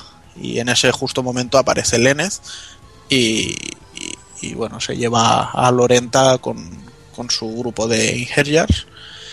Y bueno, entonces eh, Lenneth eh, le pega una paliza brutal a, a y este se retira y se esconde como una putilla. Y entonces Lenneth ve el percal con todos los homúnculos que tiene por allí creados y, y empieza a destruirlos a todos. eh, lo que pasa que luego se encuentra con uno que parece, parece una copia exacta de ella y de, y de Platina en sí. Y bueno, por algún motivo desconocido, pues decide permitirle seguir con vida. Y bueno, desde ese exacto momento, pues Lezar queda un poco fuera de juego hasta que su camino realmente se, se cruza con la historia de Mistina. Y bueno, una característica de los hechiceros del juego, y en la que Lezar no es una excepción, es que no, no tienen un, un Purify Weird Soul definido, ¿vale? Y muchas de las veces nos podemos encontrar pues que va a lanzar un, un mismo hechizo tres veces seguidas. Tres veces, sí. Y si tiene un báculo o una vara que puede permitírselo, pues eh, hay veces que podrán hacer una gran magia, que estas sí que son ya más, más cañeras. Ah, son tan cañeras que pueden dañar a todo el equipo contrario, no solo uno, Sí, o sea que es- es muy bestia. Exacto. Y bueno, y Lezar es tan hijo de puta que no tiene frase cuando lanza la magia, simplemente se ríe. No sé si se ríe porque es feliz provocando destrucción o simplemente porque porque es un hijo de puta. Ah, Todos los hijos de puta se ríen así. Ya te digo. Pero bueno, y nada, y haciendo pareja con, con Lezar nos encontramos a otra hechicera de, de la misma escuela de magia de Flensburg. En este caso es Mistina. Y bueno, Mistina se, se licenció, por llamarlo de alguna manera, en, en esta escuela y luego siguió trabajando allí. Como carácter es un personaje muy, muy egocéntrico y perfeccionista. eh, odia perder y bueno, eh, tiene, como todos los que hemos comentado hasta ahora y los que comentaremos, su, su importancia dentro de la trama principal, al final verdadero, es, es bastante elevada. Y bueno, decir que sus dotes de, con la magia sobresalían del, del resto de la academia. Ya me la imagino como la Hermione ahí. Mm, ¿Cómo era eso? Herbosium Leviosa o esas putas mierdas que dicen los magos estos de, Harry Potter. y nada, y bueno, eh, siempre era el, ojito derecho de, Lorenta. Lo que pasa que, bueno, cuando le dijeron que esta había muerto, la verdad es que Mistina ni se inmutó. Simplemente sospechó que había sido eh, Lésar y, y nada, porque realmente Lorenta expulsó a, a Lezar de, la academia de, magia. Se supone que por haber dado con cosas que eran superiores al, entendimiento. Pero bueno, lo dicho, una vez que estaba muerto, pues eh, Mistina decide ir a visitar en, en forma espectral al castillo de, de Les para ver eh, qué le cuenta y ahí es donde descubre que, que éste había conseguido magias antiguas y, y se encuentra con el, con el homúnculo que había creado. Entonces Mistina se pone un poco hija de puta y le, le roba el, el homúnculo y se lo lleva para su casa para investigarlo y así usarlo como cebo para hacer que, que el Lezar vaya a ella y, y le cuente. Entonces, un- una vez que se encuentran, pues este le, le cuenta eso, que ha conseguido la piedra filosofal y que necesita el homúnculo. Y bueno, Mistina accede a devolvérselo, pero solo si este le explica todo lo que sepa de- del Bifrost y de Yggdrasil, porque uno de los sueños de, de Mistina es poder, eh, poder eh, estar en el Yggdrasil y, y ganar todo tipo de conocimiento. Y bueno, eh, Lezar le explica que el, que el portal del Bifrost está en, en una tierra custodiada por los elfos y ahí es donde ya le cuenta que los elfos en realidad son contenedores para ideales para los, para los dioses porque tienen sangre divina y, y bueno, y de hecho aquí es donde ya se dice que Odín en realidad es un mestizo de elfo y de humano y que gracias a ello es por lo que aunque al principio Odín era un dios flojo, débil, eh, sin poder casi, eh, con el tiempo ha ido adquiriendo más poder gracias a su, a su mestizaje hasta llegar a ser el, el más poderoso. Y bueno, eh, después de contarle todo esto, Mistina se convierte en, en alguien muy peligroso para, para Lésar, así que decide matarla mientras está en un viaje astral. Así que bueno, eh, no se la puede llevar como en Herjar porque realmente su forma astral no ha muerto, pero, pero sí que la puede llevar con, como compañera, así que Lenez decide acogerla en su, en su bando. Y bueno, eh, decir que Mistina, al igual que el resto de magos, no, no tiene un Purify Soul definido y, y lo mismo que pasaba con Lesar. Lo único que esta sí que tiene una, una frase que termina, que es de You freaks have no reason to exist, que vendría a ser eh, frikis, no hay ningún motivo para que existáis. Ole, ole. Y luego, bueno, decir que Mistina solo es reclutable si, si vas al encuentro de Elezar en el capítulo 4 y te llegas a encontrar con él. Y bueno, eh, antes, ahora que ya tenemos todos los personajes eh, definidos, eh, quizá nos falta solo Brahms.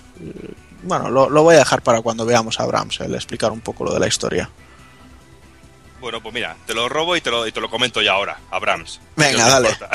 Dale. Pues, pues sí, porque Brahms es también otro de los personajes más importantes dentro de la saga.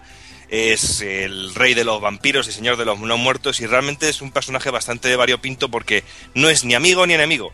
Simplemente está de parte de todo aquel que decida luchar contra Odín y ya da lo mismo que sea perro, gato, monstruo, humano, dios, semidios o la vecina de enfrente. Con tal de que quiera partirle la cara a Odín, pues él está, él está de su lado. Eh, se dice que su poder es incluso comparable al, de Odín y encontramos o su, su castillo aparecerá a partir del tercer capítulo y se nos, ofrece, se, se nos ofrece la opción de poder luchar contra él. Si, aquí como curiosidad, si jugamos la versión de PSP podemos ver a Silmeria cristalizada en el fondo. Y es que según los relatos de Valkyrie Porfa y Silmeria, Brahms eh, la mantiene como rehén, aunque su honor la impide terminar con ella. Pero sin embargo la realidad es que en realidad lo que está lo que está pasando que está protegiendo el alma de Silmeria a la que Odín condenó a, rebelarse, a rebelarse.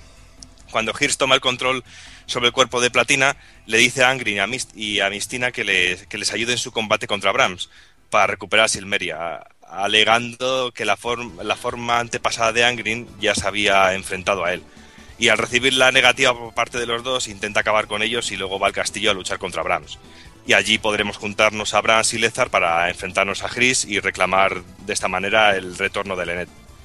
Eh, Aquí, aquí es donde decía antes que ya se, se junta un poco el- la historia de todos los personajes de los que hemos hablado. O sea, cuando Christ eh, ocupa el cuerpo de Lenneth y esta queda relegada a un segundo plano, entonces eh, los Einherjar de Arngrim y Mistina deciden no obedecer a, a Christ, pero al mismo tiempo deciden buscar una manera para poder devolver la, la vida a, a Lenneth.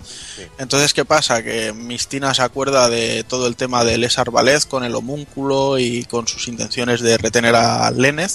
Entonces decide ir a hablar con él para, para poder eh, contar con su ayuda y de alguna manera introducir el alma de, de Lenneth en el homúnculo, aunque realmente luego no resulta no ser un, un recipiente válido. Y entonces, bueno, llegan mm, los tres al, al castillo de, de Brahms y se encuentran que, que este está a punto de, luchar contra Christ y entonces se unen con él ¿vale? y es cuando ya la vencen y, consiguen transmutar el, alma de Lenneth otra vez y, y resucitarla. Y bueno, cuando resucita eh, se queda todo loca porque ya resucita con, con todos sus recuerdos. ¿Vale? De hecho, el motivo por el que la. Porque, por el que hicieron el, el ritual de, de- del soberano era precisamente por esto, porque había recuperado sus, sus recuerdos como mortal. Y entonces eh, se queda todo rayada porque Lucian ha muerto y recuerda la relación antigua que tenía como platina con él. Y entonces decide ir a, al, al- a Asgard a encontrarse con Loki, que ya está super mazado porque ha conseguido la- el orbe del dragón. Y entonces al cargárselo, eh, bueno, eh, Loki lo peta todo, lo revienta todo. Y nada, eh, Lenneth al final consigue revertir todo lo que, lo que Loki ha hecho. Y por eso le dan el, título de, la creadora. no, bueno, ahora no me acuerdo. La creadora absoluta o yo qué sé.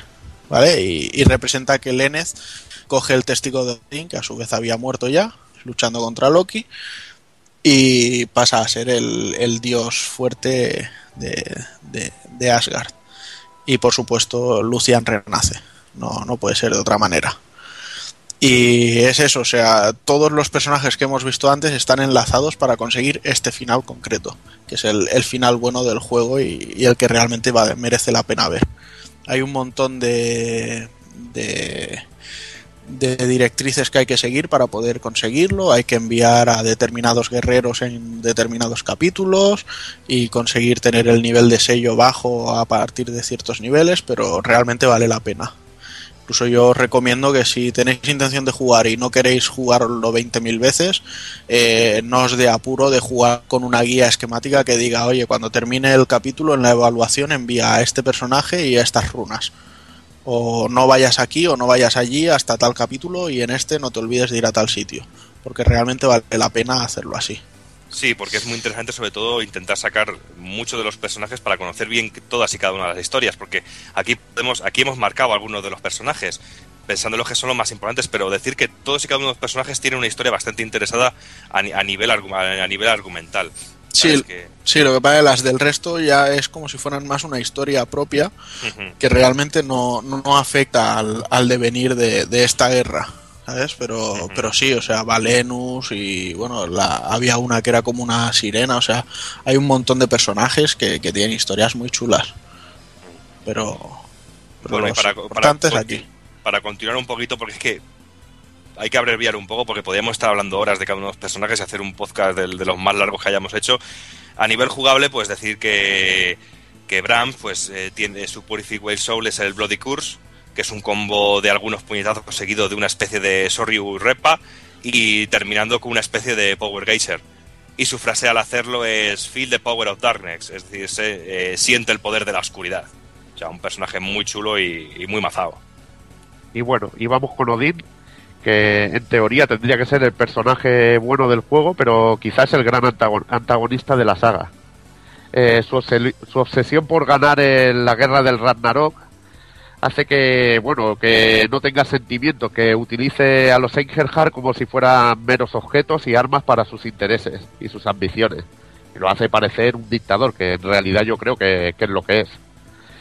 Eh, mantiene una larga batalla con Brands, que antiguamente fue un Einherjar que se rebeló junto a Silmeria, en una historia que ya nos contará Takokun un poco al final, ¿verdad? Sobre el juego Bueno, un poquito comentaremos. un poquito.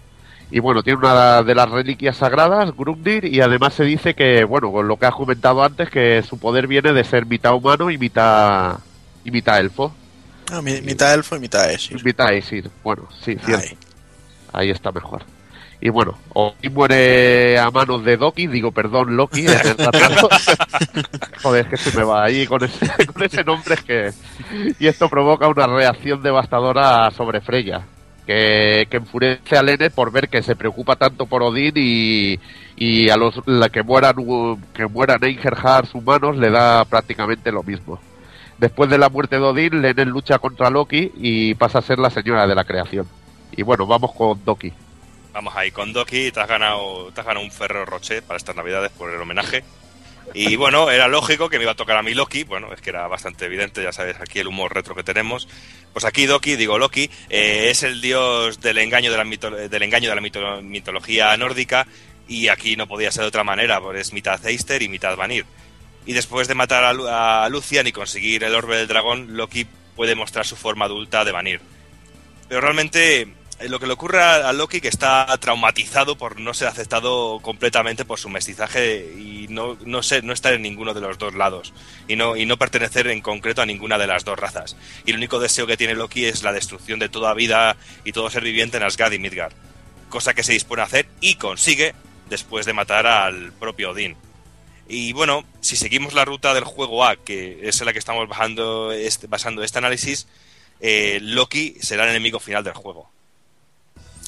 Y bueno, como estábamos diciendo ahora, hay un buen porrón de personajes y cada uno con su historia, pero básicamente estos son los que nos vamos a centrar porque son los que tienen importancia en, en esta parte de la historia.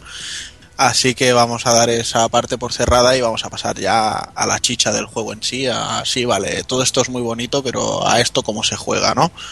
Entonces, bueno, eh, Valkyrie Profile nos, nos propone un, un estilo de jugabilidad en, en dos dimensiones, eh, que muchas veces, eh, si te ve jugando a alguien que, que no sabe de qué va la cosa, se puede llegar a pensar que es un juego de plataformas antes que, que un juego de rol, ¿sabes? Porque, de hecho, con la Valkyria podremos saltar, podremos disparar unos rayos congelantes, eh, podremos utilizar a los enemigos eh, de diferentes maneras, o sea, hay mucho que hacer y bueno, la, la mecánica del juego para mí eh, se divide en, en cuatro partes fundamentales y a su vez en, en dos principios absolutos.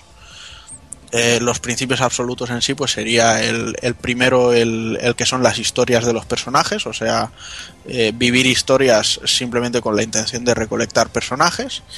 Y luego, bueno, el, segundo principio sería que después de cada capítulo, eh, o, o, bueno, sí, lo podemos llamar capítulos, pues tenemos una, una serie de evaluaciones en las que tenemos que enviar a, a Asgard eh, determinadas artefactos o personajes para, para conseguir un, un buen rango en, en lo que son la, la guerra que se está llevando a cabo.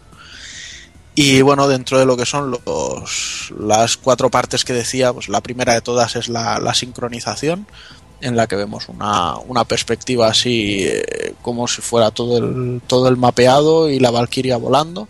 Entonces llega un momento en que podemos sincronizarnos y escuchar conversaciones de personajes, de, de situaciones que se están pasando. Entonces se, nos marcan diferentes puntos en el mapa y podemos ir a, a ver qué pasa. Entonces, normalmente cuando entramos, pues eh, la Valkyria se pone un traje más como de, de campesina y ahí ya vamos conociendo a los personajes eh, y sus historias y suele terminar con, con, la reclutación de ese personaje, vaya.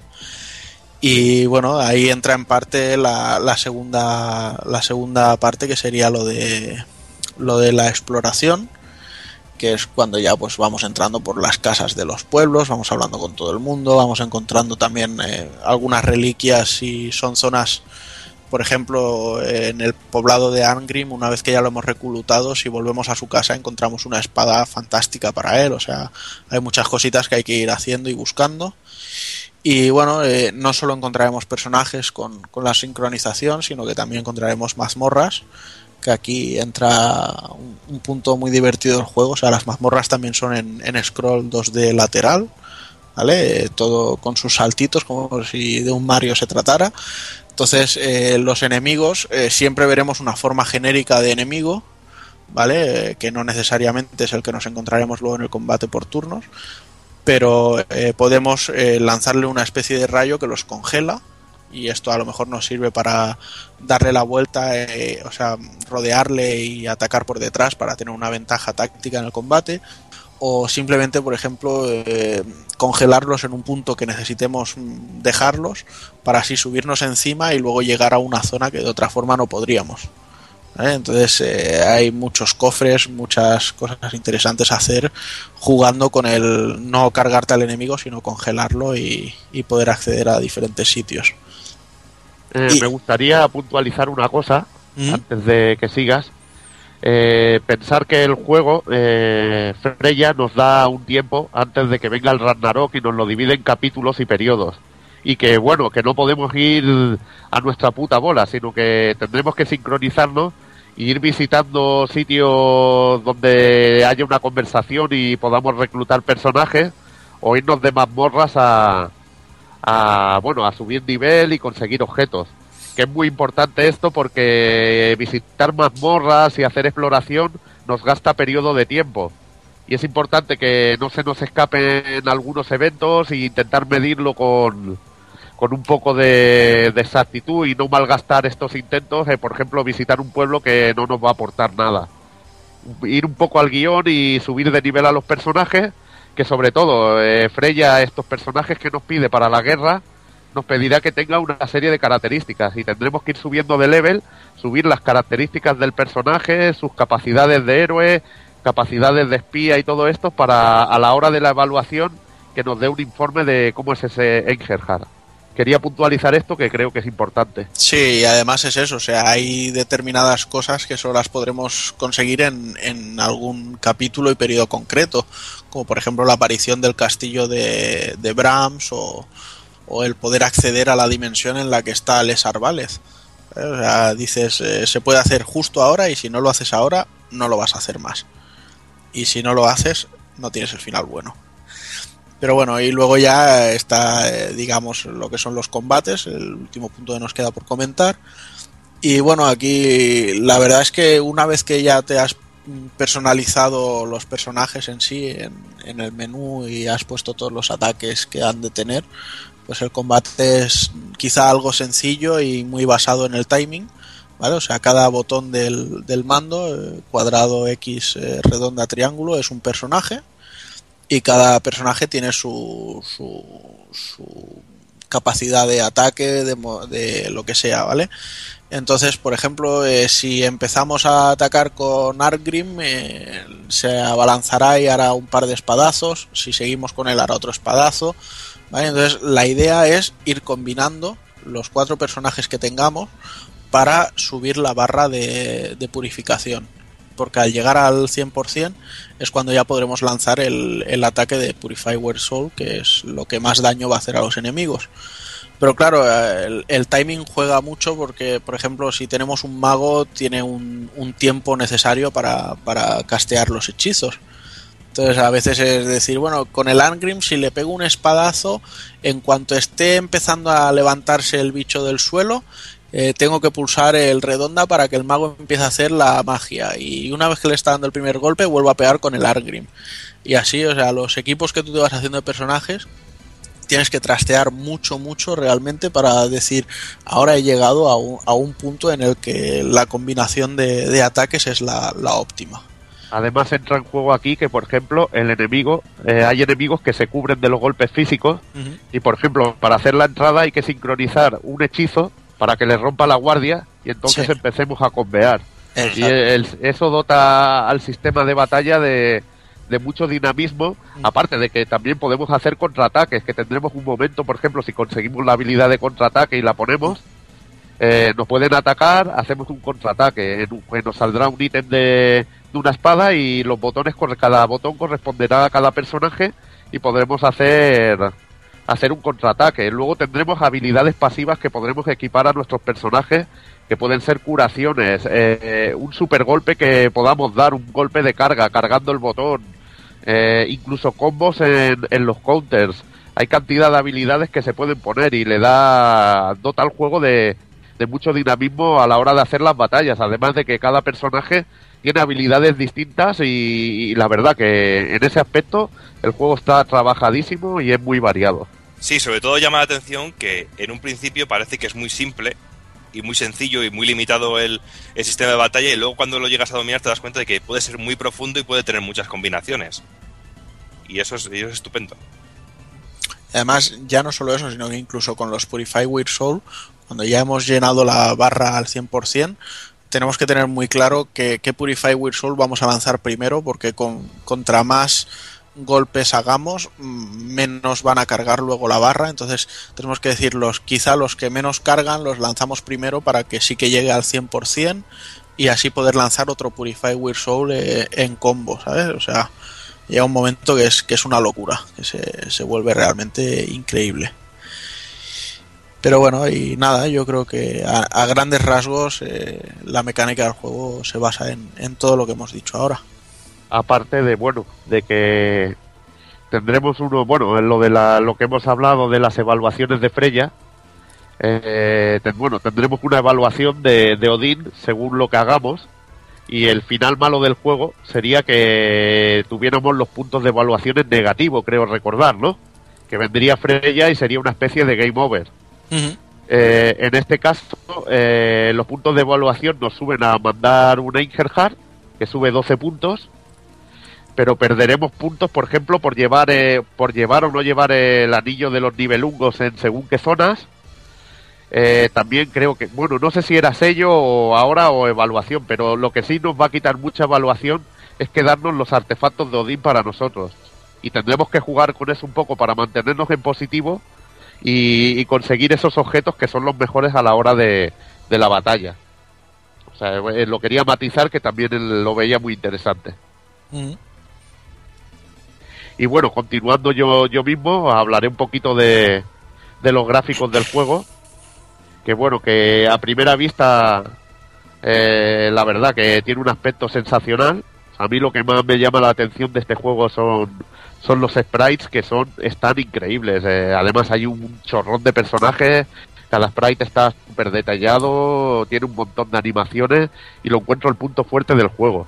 Los fondos son muy buenos, tiene unos scrolls en, en varios planos que le da una profundidad muy, muy buena a los escenarios, pero lo único que a mí no, no me agrada de- del todo eh, son los fondos que son gráficos pre- pre-renderizados y me hubiera gustado más que fueran sprites. Pero bueno, también hay, no sé, hay cosas que también son muy bestias. Por ejemplo, las primeras catedrales que salen me recuerdan un montón la Sagrada Familia y están realmente muy bien. Sí, pero eh, contrasta mucho, ¿eh? Es cierto, cuando estás jugándolo contrasta mucho el, el sprite del personaje moviéndose y lo bien animado que está con los fondos tan tan tan tan inmóviles. No sé, a mí me queda un poquito, a mí sí me contrasta mucho. No sé, a mí me parece todo fantástico. ¿Qué, qué voy a decir? No, quizás sí que son un poco vacíos eh, de, de vida los escenarios y eso, pero bueno, tampoco hay que olvidar de, de qué año es el, el juego del que, del que estamos hablando. No, hombre, pero que tampoco quiero decir eso, ¿eh? que yo que lo estoy jugando ahora en PSP, eh, luce de la hostia y tiene unos efectos de iluminación con los ataques especiales que son geniales. Eh, igualmente en la Play luce mejor, ¿eh? Que está mejor Sí. adaptado. Se ve más, más borroso los escenarios en la PSP. Sí. Eso también te lo comento.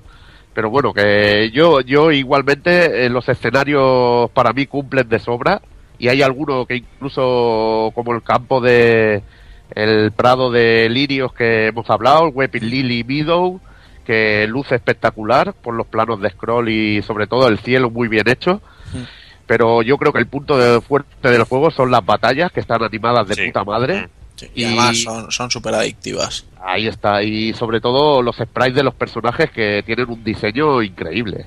Eso, para mí hay pocos juegos a nivel de spriteado que sean tan bonitos como Valkyrie Profile. Y con un carisma brutal. Ahí está, ahí está. Y bueno, en cuanto a la banda sonora, está compuesta por Motoi Sakuraba, un pedazo de crack, en la que posiblemente sea uno de sus mejores trabajos. Combina melodías orquestales con rápidos guitarreos rockeros, con un montón de, de estilos, incluso llegando a tocar el techno. Es una gran BSO de la que destaca sobre todo el tema de combates The Unfinished, Ba- The Unfinished Battle with God Syndrome. Tiene tela el nombrecito, ¿eh? Sí, sí, es, cojo- es cojonudo, es casi nórdico, tío. Bueno, yo, yo personalmente decir que, bueno, a mí yo soy bastante fan del trabajo de Sakuraba y a mí realmente esta banda sonora no, no me parece de sus mejores trabajos. Si bien es cierto que hay muchas, compos- muchas canciones que son buenísimas, sobre todo la del tema de los combates que acabas de mencionar, a nivel global no me parece de lo mejor que haya hecho. O sea, yo me pongo a escuchar solo a nivel banda sonora, no dentro del juego, que en el juego en, en sí quedan muy bien todas las composiciones. Pues yo me pongo a escuchar esta banda sonora y la del Baten Kaitos, por ejemplo, y no hay color. Sé, Entonces, a, mí me, a mí me ha encantado. eh, ya te digo que eh, no sé si tampoco he probado de escucharla fuera del juego, pero yo creo que queda como un guante. Sí, pero bueno, ya, eh, eh, que también es lo que te digo, eh, que cuando estamos hablando de este hombre es como decir, eh, ¿qué te gusta más? ¿Que, ¿Que te la chupe una o que te la chupen dos? O sea,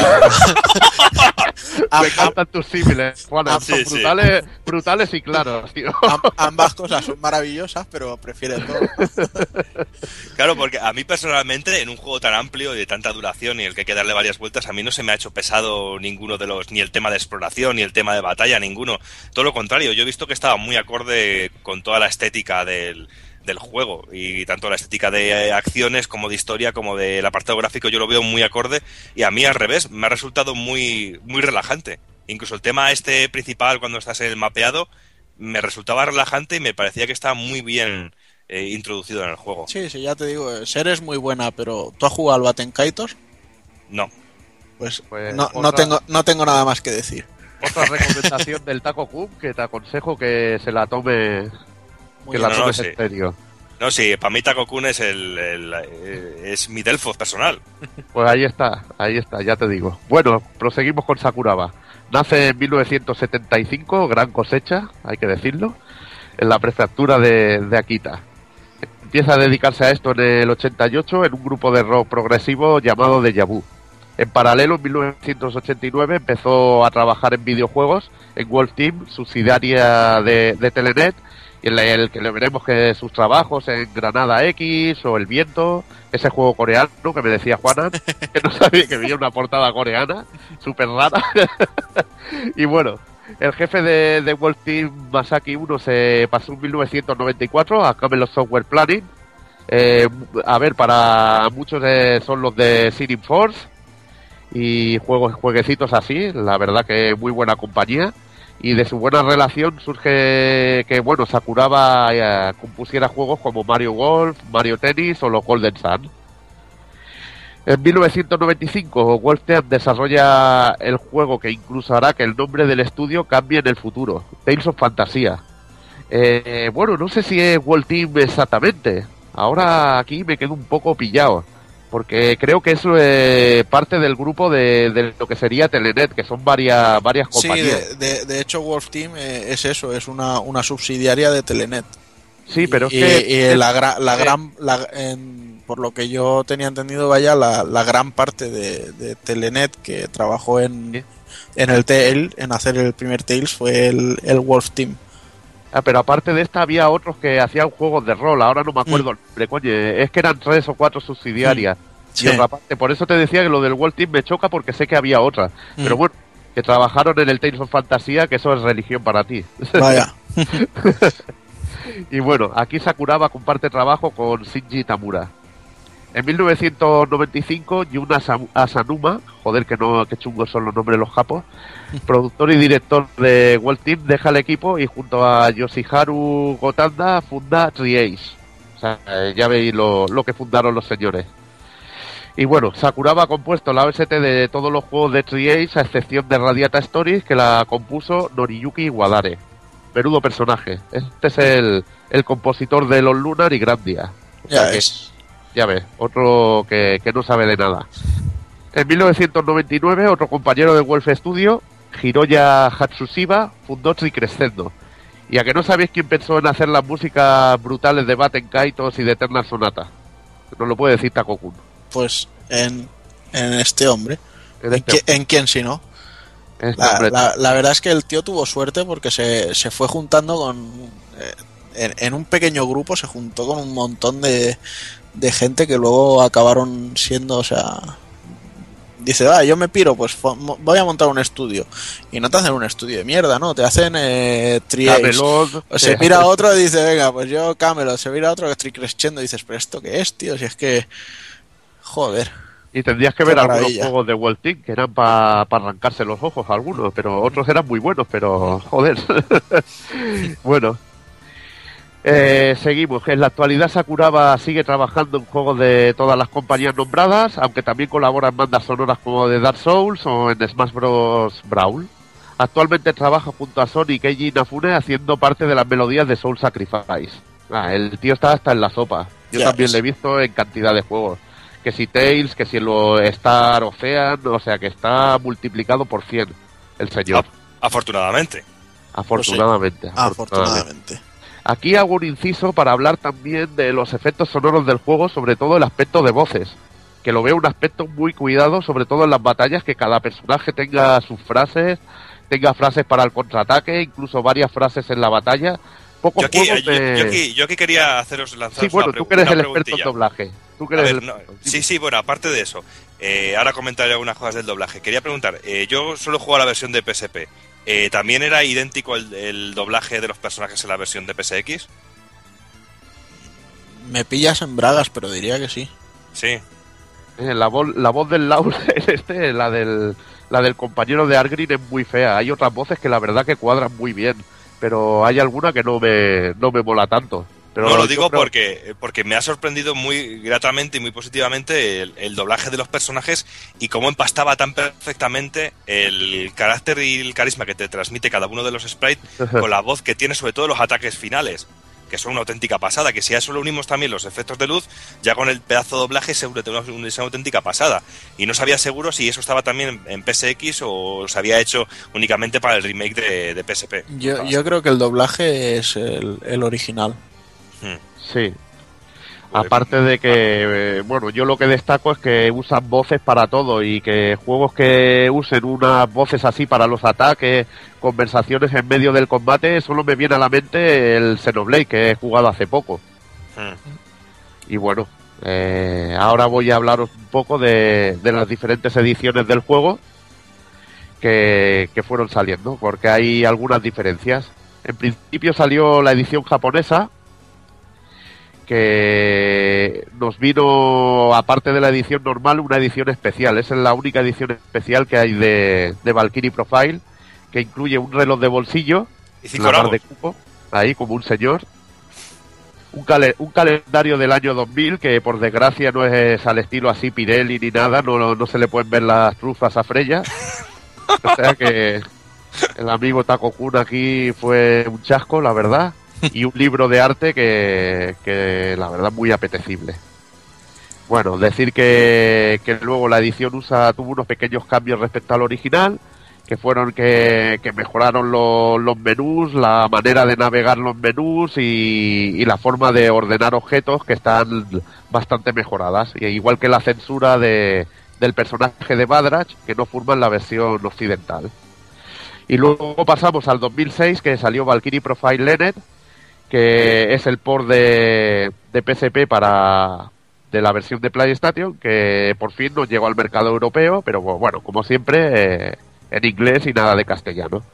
Esta versión está basada en la original japonesa y comprensiblemente no lleva la- las mejoras en el, en el manejo de, de menús de la occidental. No lo, no sé, no, no entiendo mucho esto. El port de la compañía Tose eh, se limitó a copiar los gráficos y adaptarlos a la PSP y en vez de hacer un, un trabajo nuevo en texturas y todo esto que podría haberse mejorado respecto al original y el resultado es que son algo los escenarios tienen un aspecto más borroso y bueno el scroll en los juegos 2D en la PSP casi siempre se ve un poquito un poquito brusco o se ve borroso. Pero bueno esta versión tampoco también carece de la genial intro animada de anime del original y se han sustituido por, por una intro CG, aparte de que muchas de las escenas del juego eh, han sido de las escenas claves como el despertar de Lenet o la transformación de Yelanda, también tendremos intros de CG. Bueno, pues lanzado en, en junio de 2006 en Japón y en septiembre de 2007 en Europa, gracias a, que ya estaba la PlayStation 3 en las tiendas, eh, tuvimos Valkyrie Profile 2, Silmeria, y bueno, en esta entrega nos ponían a, controlar a, Alicia, que era la princesa de- del reino de Dipan, y que dentro suyo tenía a la Valkyria Silmeria dormida. Y bueno, eh, la historia en sí gira en torno a que Silmeria se revela contra Odín y entonces este decide cambiarla con Hrist y, y bueno, es un poco todo lo que es la, la huida y el, y el encontrarse, ¿no? Entonces, bueno, eh, hay algunos cambios en el juego, sobre todo el, tema de, de la jugabilidad, que aunque todo lo que sea ahora en, en los poblados y mazmorra y eso siga siendo en 2D, las batallas pasan a ser en, en tres dimensiones en, en tiempo real, aunque se mantiene el sistema de, de tener un determinado número de puntos por ataques y cosas así. Y bueno, los, los Purify Weird Soul siguen estando, lo que pasa que ahora se llaman Soul Crash. Y bueno, decir que en este Valkyrie Profile el, el enemigo final del juego es Les Arbalez, por una serie de cosas que al final se inventaron y, y dijeron que bueno que cuando en el primer Valkyrie desaparece en realidad es porque ha conseguido eh, ir hacia atrás en el tiempo y por eso aparece aquí. En fin, un- un- una ida de olla. Y bueno, eh, luego teníamos el, el Covenant of the Plume, que salió el, el 1 de noviembre de 2008 en Japón y el 16 de marzo de 2009 en Europa. Y este es otra vuelta de tuerca al universo porque realmente, primera que sale para Nintendo DS, o sea que gráficamente ya nos podemos esperar una cosa un poco castaña, que cumple, pero que es un poco castaña. Eres la polla, macho. No lo vamos a negar, ¿no? castaña, es que eres cabrón. No lo vamos a negar, Tira, no, no, anda, o sea, tira. todo lo, todo lo que hace una compañía que no sea Nintendo para consolas de Nintendo es un poco castañote. Nunca se esmeran, salvo honrosas o, eh, excepciones. Y este Valkyrie pues no lo es, tiene unos sprites pequeñitos y... Hay no sé. cosas buenas, oye. Pero bueno. Eh, no, sí, sí, que las hay, pero bueno, lo dicho, que este no es un, un espectáculo visual como los otros.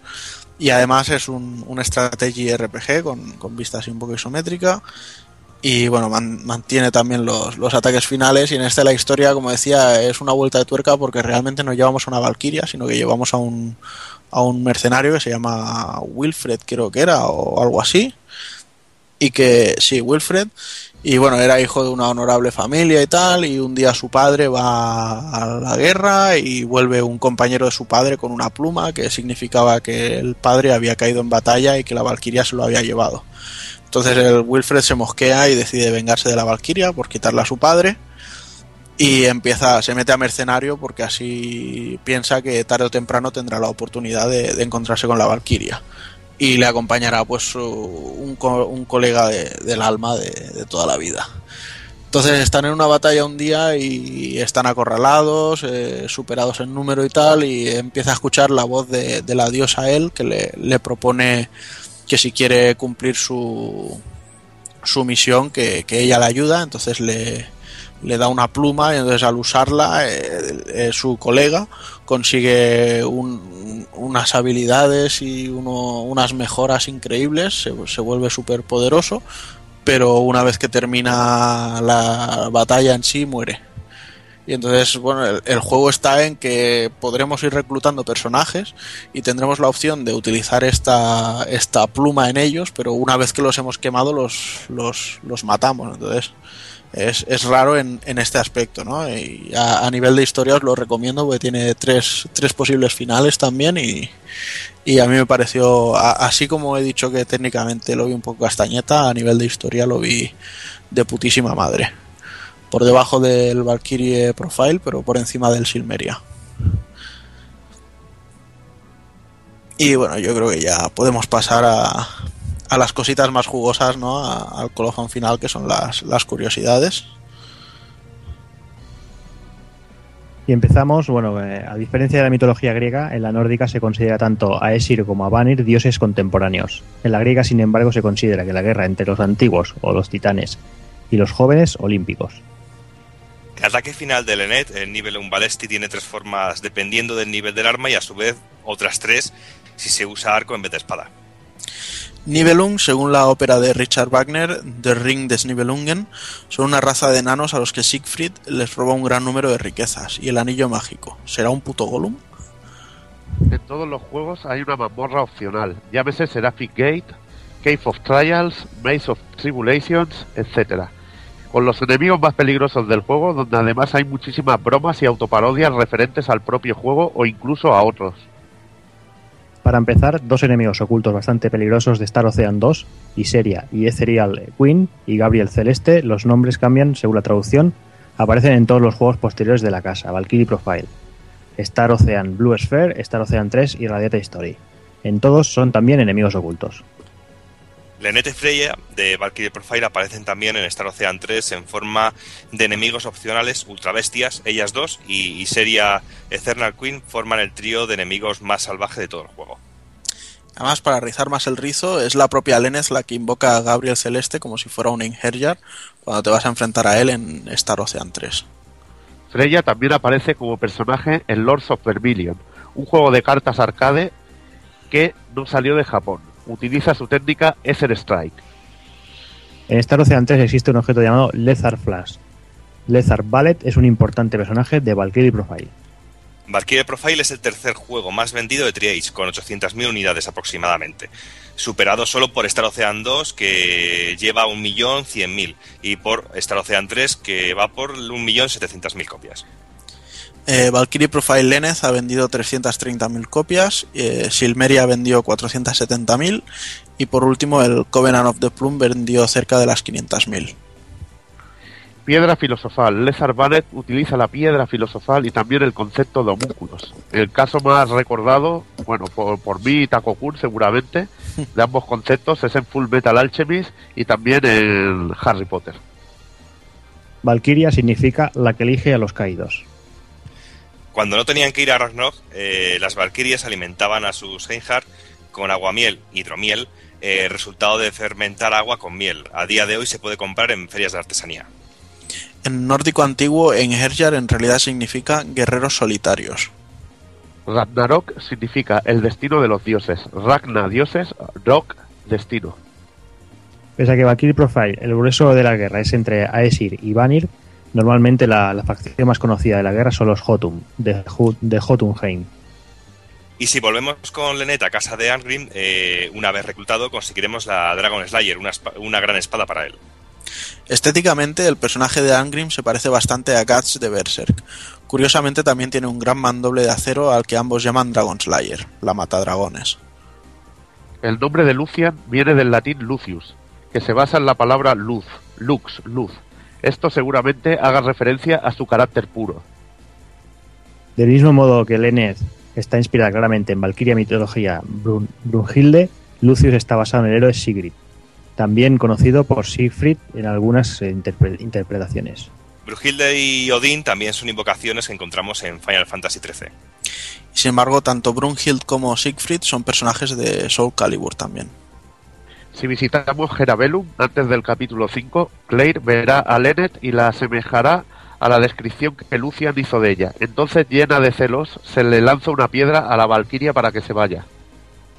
Se rumorea que el nombre de Bram se puede atribuir a Bram Stoker, el creador de la novela de Drácula. De ahí vendría también que él se considere el rey de los vampiros. El nombre de Platina hace referencia al color de su pelo, plateado. Ah, yo creía que hacía referencia a la doble pletina. Porque, que con lo del rollo de la doble personalidad y vamos a grabarle los recuerdos a esta, ahora cojo esta cinta y le grabo los recuerdos de aquí, yo creía que sería algo más o menos así. Doble Mira. Evil, Evil, estás dopado. Ya, ya, estoy colocado. Llevo un colocón que no vea. Madre mía. Corramos un estúpido velo Sí, y por- pasemos a decir que el, el actor de doblaje japonés para Odin y Brahms es el mismo. Durante el prólogo de su historia, Lucian y Platina parece que tienen la misma edad. Sin embargo, cuando ya es la, Val- ya es la Valkyria Lennet, ella es mayor que ella. Esto se debe a que Platina solo es el contenedor de su alma y no tienen la misma edad. Si volvemos con Mistina y Lennet a casa de la maga, esta expresará su odio hacia lo que le ha hecho Lezar y conseguirá, de paso, la Infinity Rod de su laboratorio. Solo dos personajes en el juego tienen nombre y apellido. Lezar Ballet y Gabriel Celeste. En Valkyrie Profile Lenneth vemos a Silmeria dentro de un cristal en el castillo de Brahms. En Valkyrie Profile 2, sin embargo, es Brahms quien está encerrado en un cristal. Parece que estos cambios se deben a la influencia de alguien, quizá Lesar, que consiguió viajar al pasado. En Star Ocean Blue Sphere, una de las formas del Final Boss se cosplayea de Lennet, llegando a hacernos incluso el Nibelung Balesti. En Star Ocean Till of the End of Time aparece como versión chibi en la mazmorra Sphere 211. En Star Ocean First Departure y Secure Encounter, eh, aunque la Valkyria no aparece propiamente dicho, hay un personaje llamado Wells eh, Vineyard que utiliza también el, Nibelu- el Nibelung Balesti, aunque no es capaz de recordar el nombre y lo llama Nibelung Garling, que más o menos vendría a decir Nib- Nibelung algo.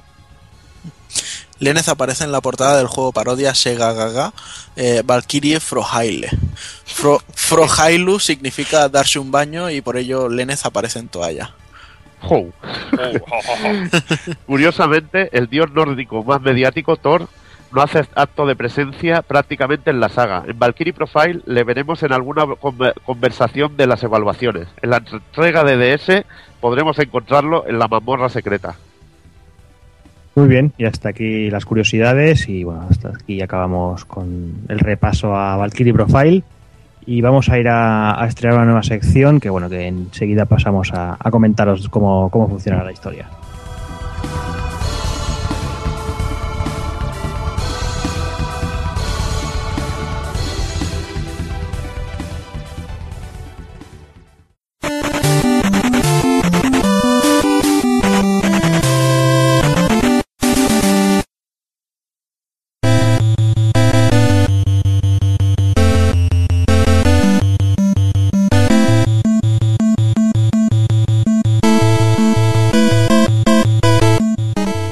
Y para finalizar el análisis, eh, voy a intentar que, darle continuidad a esta nueva sección, que la vamos a llamar la alternativa. Eh, se tratará de, una especie de debate rápido, vamos a hacer súper rápido. De, enfrentaremos el juego analizado a, otro juego que, pueda ser la alternativa real de, ese mismo. Eh, lo haremos de la siguiente manera. Habrá tres, eh, cuatro apartados. Eh, empezamos con historia, jugabilidad, técnicamente, cómo funciona la cosa, y un alegato final. Y, serán secciones de un minuto por cabeza. ¿Vale? Empezará la persona que, analiza el juego y rebatirá el, el- el- que ese momento esté presentando la alternativa. En esta ocasión, Juanan defenderá Valkyrie Profile, Takokun, y Evil Ryu nos aporta Grandia, otro pedazo de juego. ¿Dónde está la gracia? La gracia está en que, bueno, todo el que me conozca eh, sabe que yo de JRPGs he jugado poca cosa, realmente. He jugado algunas cosas, pero no soy experto. Y en esta ocasión eh, no he jugado ni Valkyrie ni he jugado Grandia. Es decir, eh, tendrán un minuto en cada sección para convencerme. Tengo aquí el cronómetro preparado. Y yo iré puntuando por secciones. Y luego el que el que más puntos se lleve, que lo jugaré yo en esta ocasión, en otro, en otro programa será otro, pues será el que, el que, el que gane la alternativa. Así que supongo que ha quedado bastante claro, ¿no? Muy bien, sí. Perfecto. ¿Vale? Perfecto. O sea, empezará Takokun con la historia y tienes un minuto. a- eh, una cosa, en cuanto diga tiempo, eh, hay que dejar de hablar, esté como esté la cosa. Ok. ¿Vale? O sea, que tu minuto para, para convencerme sobre la historia eh, y, eh, lo- empieza ya. Bueno, pues eh, la base en la que me voy a funde- fundamentalizar para convencerte que Valkyria Profile es mejor que Grandia en la historia es simplemente decirte que no hay un niño que es un don nadie y al día de mañana acaba siendo el que salva al mundo. O sea, la historia desde un principio sabemos lo que hay, una guerra entre dioses y realmente la crudeza que hay en todas las subhistorias de los personajes, la gran variedad de historias que hay y de situaciones, es lo que realmente hace que, que este Valkyrie Profile de- destaque ya no solo sobre Grandia, sino sobre gran parte de todos los RPGs que hayamos podido jugar. Y el resto del tiempo te lo regalo. Muy bien. Me parece muy bien. Vamos contigo, Evil. El tiempo empieza ya. Bueno, eh, después de tanta muerte, tanto mundo oscuro, tanta cosa maligna, tanta cosa mala que le pasa a los personajes, vamos con un juego en el que, que nos inunde con color y aventura como es Grandia, en el que saldremos a, vivir una gran aventura, en que salvaremos al mundo, no llevaremos 800 personajes, llevaremos muchos menos, pero entonces nos, nos encariñaremos más con ellos y los conoceremos más y, y viviremos una historia que quizá no sea tan adulta como la de Valkyrie Profile, pero que eh, nos invita a vivir u- una gran aventura, eh, ir visitando distintos escenarios y desarrollar personajes. Que no nos guiará tanto con final A, final B y final C, sino que mucho más tira para adelante. Y ya está. Estás a 4 segundos, muy bien, ahí bien ajustado el tiempo. Ahora vamos a ir con la jugabilidad. Gokun, tiempo. Bueno, pues la verdad es que la jugabilidad en Valkyrie Profile es bastante enrevesada, tiene una curva de aprendizaje quizá algo alta y hay que leer bastante al principio para aprenderlo todo, pero lo cierto es que es tan difícil como gratificante una vez que ya aprendes a, moverte en las historias y yo creo que es un juego muy adictivo, como decía antes, eh, está muy, muy marcado en lo que es eh, la exploración, luego las mazmorras, luego todo el plataformeo que tiene, que también hay, hay muchas mazmorras que te las puedes pasar sin hacer un combate. Y simplemente pues eso, eh, a veces necesitas saltar encima de un enemigo que previamente lo tienes que congelar, ponerle otro encima para ya hacerte como una escalerita de enemigos y ir subiendo a diferentes sitios. Y bueno, ya digo, yo creo que el, el hecho de que la jugabilidad se parta en, en cuatro tipos hace que, que sea bastante fresco y que nunca llegue a, a aburrir. Tiempo. Vale, vamos contigo, Evil. Tiempo. Bueno, en este caso creo que, bueno, no, no quiero hablar del otro juego, voy a hablar del mío.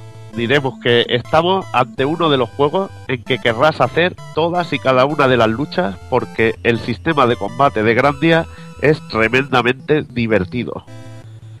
Es un, es un sistema que mezcla el es, es muy dinámico y mezcla tiempo real con la colocación de los personajes. Tendremos que tener en cuenta si el enemigo está más cerca, si no está más cerca. Veremos que estamos controlando prácticamente todo y que no vamos a querer pasarnos una fase sin hacer los combates, sino que queremos hacer los combates, disfrutarlos, escuchar la música que es maravillosa y, y- y lo cierto es que es de esos pocos juegos de rol en que yo disfruto haciendo los combates. Muy bien, estáis portando muy bien con el tiempo, ¿eh? No, estoy, estoy asombrado, me tenéis asombrado ahora mismo. Joder, yo quiero hablar, me cago en- Tú a callar. pues vamos ahora técnicamente, ya sea gráficos, música, tenéis un minutillo para, para defender ese apartado. Y empezamos con Taco Kun. Tiempo. Bueno, pues técnicamente ya hemos dicho antes que Valkyrie Profile tiene unos, unos sprites preciosos, súper bien detallados, súper bien animados, eh, capaces de transmitir mucho siendo sprites. Y luego, más allá de esto, tenemos un, buen número de, de escenarios, quizá no demasiado coloridos, quizá pecan un poco de ser eh, Gears of como aquel que dice, pero en cuanto a colores me refiero pero aún así bastante bastante agradables y muy bien detallados y yo creo que a nivel global eh, es una delicia es un, es un caramelito técnico y artístico Muy bien. Pues vamos contigo, Evil. Tiempo. Bueno, aquí que vamos a hablar de Grandia. Eh, yo creo que es uno de los juegos más ambiciosos de Gamers, que mezcla gráficos 3D con los personajes en sprite 2D, que es original de Saturn, que creo que estaba mejor en la consola de, de Saturn, pero se hizo un buen port a Play. Y que nada, que sobre todo destacar un engine muy sólido 3D, sobre todo las ciudades destacan por la cantidad de detalles y sobre todo el gran colorido que tiene que tiene el juego. Y nada, que a nivel técnico es un juego de la era 32 bits, quizá de RPGs de los más impecables, de, de los demás de impecable realización, con una animación increíble y que a la parte acompaña una gran banda sonora de Noriyuki Iwadare. Yo creo que es imprescindible jugar a este juego, a este RPG. Bien, bien, bien. Bien, pues nada, vamos a ir finalizando con el alegato final. Un minutito para acabar de, convencer con lo, con lo que os vengan ganas. Así que empezamos con Taco Kun. Tiempo. Bueno, pues en definitiva lo que decía, Valkyrie Profile es un juego que necesita que le dediques tiempo para aprender a, hacerte con él. No es un RPG que simplemente con darle adelante y pulsar un botón vayas a conseguir nada. Y como decía, es complejo, pero a su vez es gratificante una vez que te vas haciendo con ello. La banda sonora es estupenda, aunque no sea de las mejores del artista.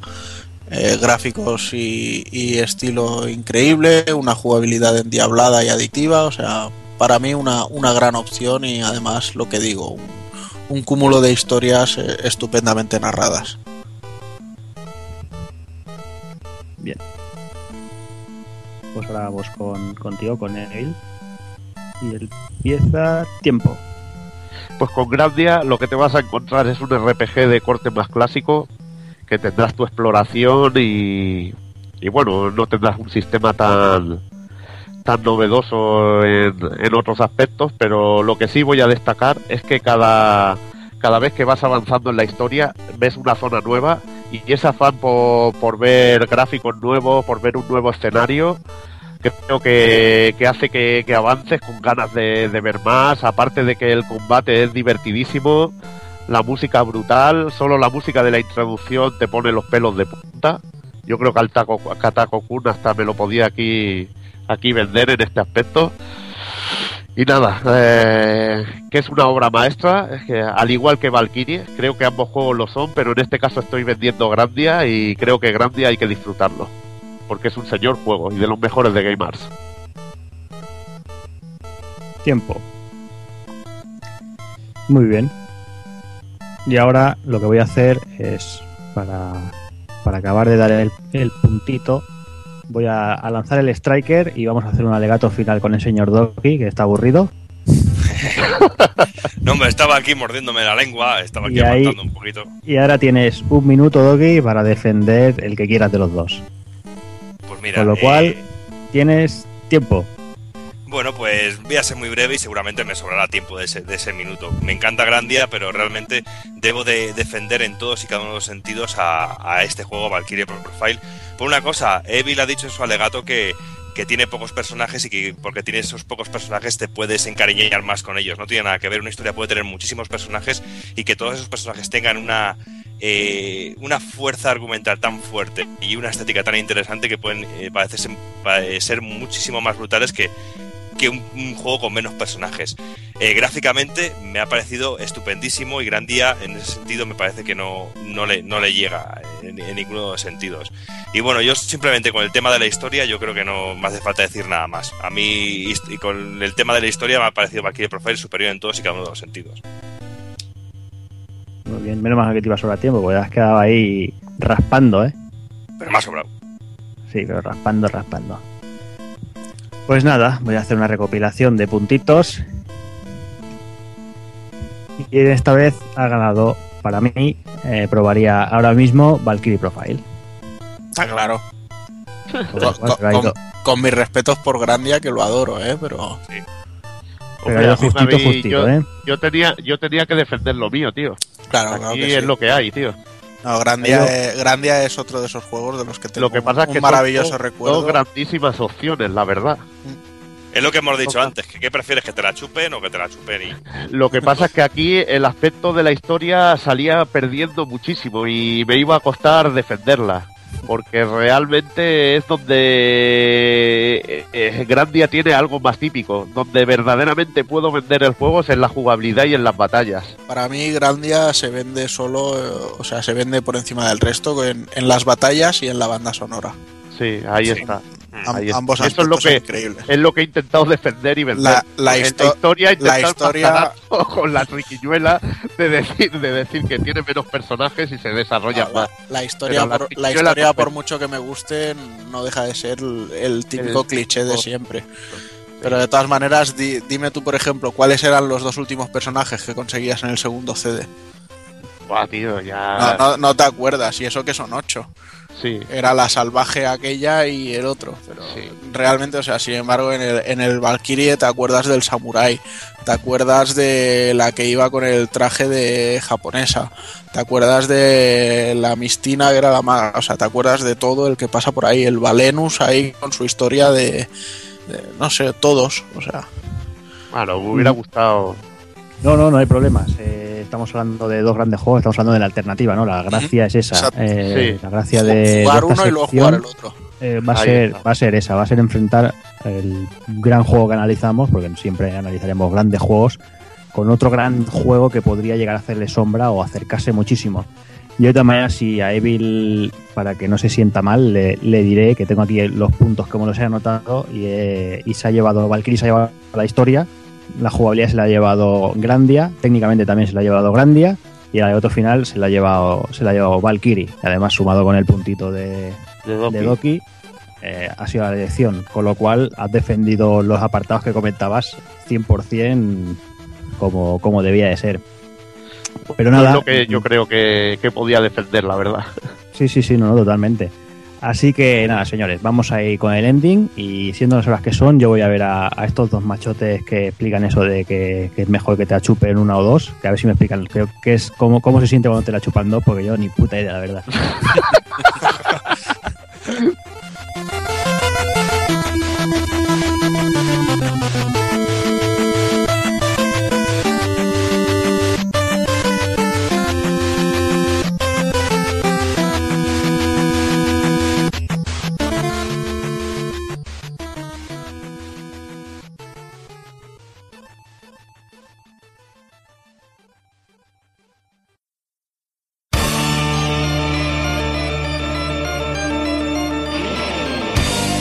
recuerda, si no te mola hacer un calamar y quieres estar bien informado, pásate por el blog pulpofrito.com. También puedes seguirnos en Twitter y Facebook.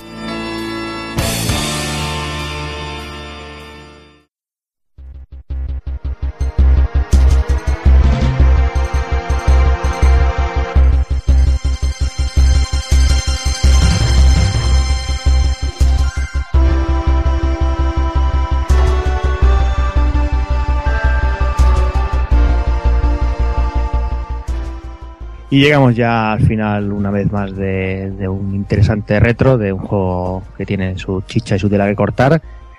Y bueno, vamos a ir despidiendo ya al señor Takogun. Pues nada que decir, que me lo he pasado tan teta como gordas son las trufas de, de Freya. y bueno, que para mí ha sido un placer, igual que en su día ya lo fue de hacerlo de, de la saga de Crono o incluso de la Lundra, pues de este Valkyrie Profile ha sido ha sido un placer poder hablar y bueno, a ver si ya para la próxima me toque me tiro a la piscina y me meto con, con el... No lo digas, no lo digas. No, calla, calla, coño. Calla, spoiler, no. me, me meto con el pi. Ahí estamos. Pues nada, señor Doki. Pues, pues aquí, muy nórdico, ¿eh? Estoy teniendo hasta un poquito de frío ahora mismo, ¿eh? Aquí en Antes que casa. salir allá al balcón y gritar ahí. Sí, sí, ahora mismo, sí, sí. Estoy aquí por sacar la cabeza y decía a las vecinas que vengan a traerme mantas y hidromiel. A pecho Y de trufas. Ahí, ahí, a pillar un colocón, Doki. Y Man- trufas con cojones. A coger un Man- colocón. Man- mantas nada, pieles de oso, chaval. Ahí está. Pues nada, señor Evil. Bueno, pues yo en esta vez diré que me lo he pasado tan bien y tan grande como la espada de Angry. ¿Eh? Os creéis que iba a decir los cojones, pero no. Os. y nada, eh, un repaso a un señor juegazo que yo le tenía pendiente darle un buen tiento y que creo que es de los mejores de los mejores juegos de esta compañía, de esta pedazo de Mm. compañía. Y bueno, ya me despido también de nuestro invitado, el señor Darko, que bueno, que nos ha dado aquí una lección magistral del tema indie. Yo creo que, que nos hacía falta y esperamos que próximamente, bueno, que vuelvas por aquí y que nos, que nos ilumines un poquito más. Por supuesto, de hecho me ha encantado eh, recordar este juego que le tengo muchísimo cariño porque de hecho de- fue uno de los primeros que jugué en, en, en la PSP y, y nada, que muchísimas gracias y un auténtico placer, me lo paso muy bien hablando de brevas, de nórdicos, de todo. Y Genial. aquí, y aquí ya te digo que estamos ahí con el día, con la tontería subida en la cabeza. Sí, sí, sí, no, pero eso está bien. Así no nos aburrimos con este vocabulario nórdico tan complejo. Sí, hombre, sí. Pues nada, señor, lo dicho, pues esta es tu casa, el, cuando quieras volver ya sabes, ya sabes que, bueno, Muchas las puertas abiertas. Lo haremos, volveremos, volveremos. Eso esperamos. Y nada, ya todos vosotros, pues, eh, reemplazaros a, emplazaros, perdón, no reemplazaros, emplazaros, que si no luego me corrigen, al, hasta el próximo retro, en el cual hablaremos de los inicios de una, de una compañía que hoy en día no está desaparecida, o sí o no, o sí o no. Eh, podríamos tenerlo ahí en mente. Pero bueno, vamos a ir vamos a hablar de esos, vamos a tener un invitado muy de lujo, vecino de, aquí el señor Darko, aunque no se conozcan, eh, seguramente vivirán cerquita, se conocerán de, de echarse sus vicios ahí en los recreativos. Y nada más, eh, como siempre, eh, señoras, señores, niños y niñas, a portarse bien y un saludo a todos.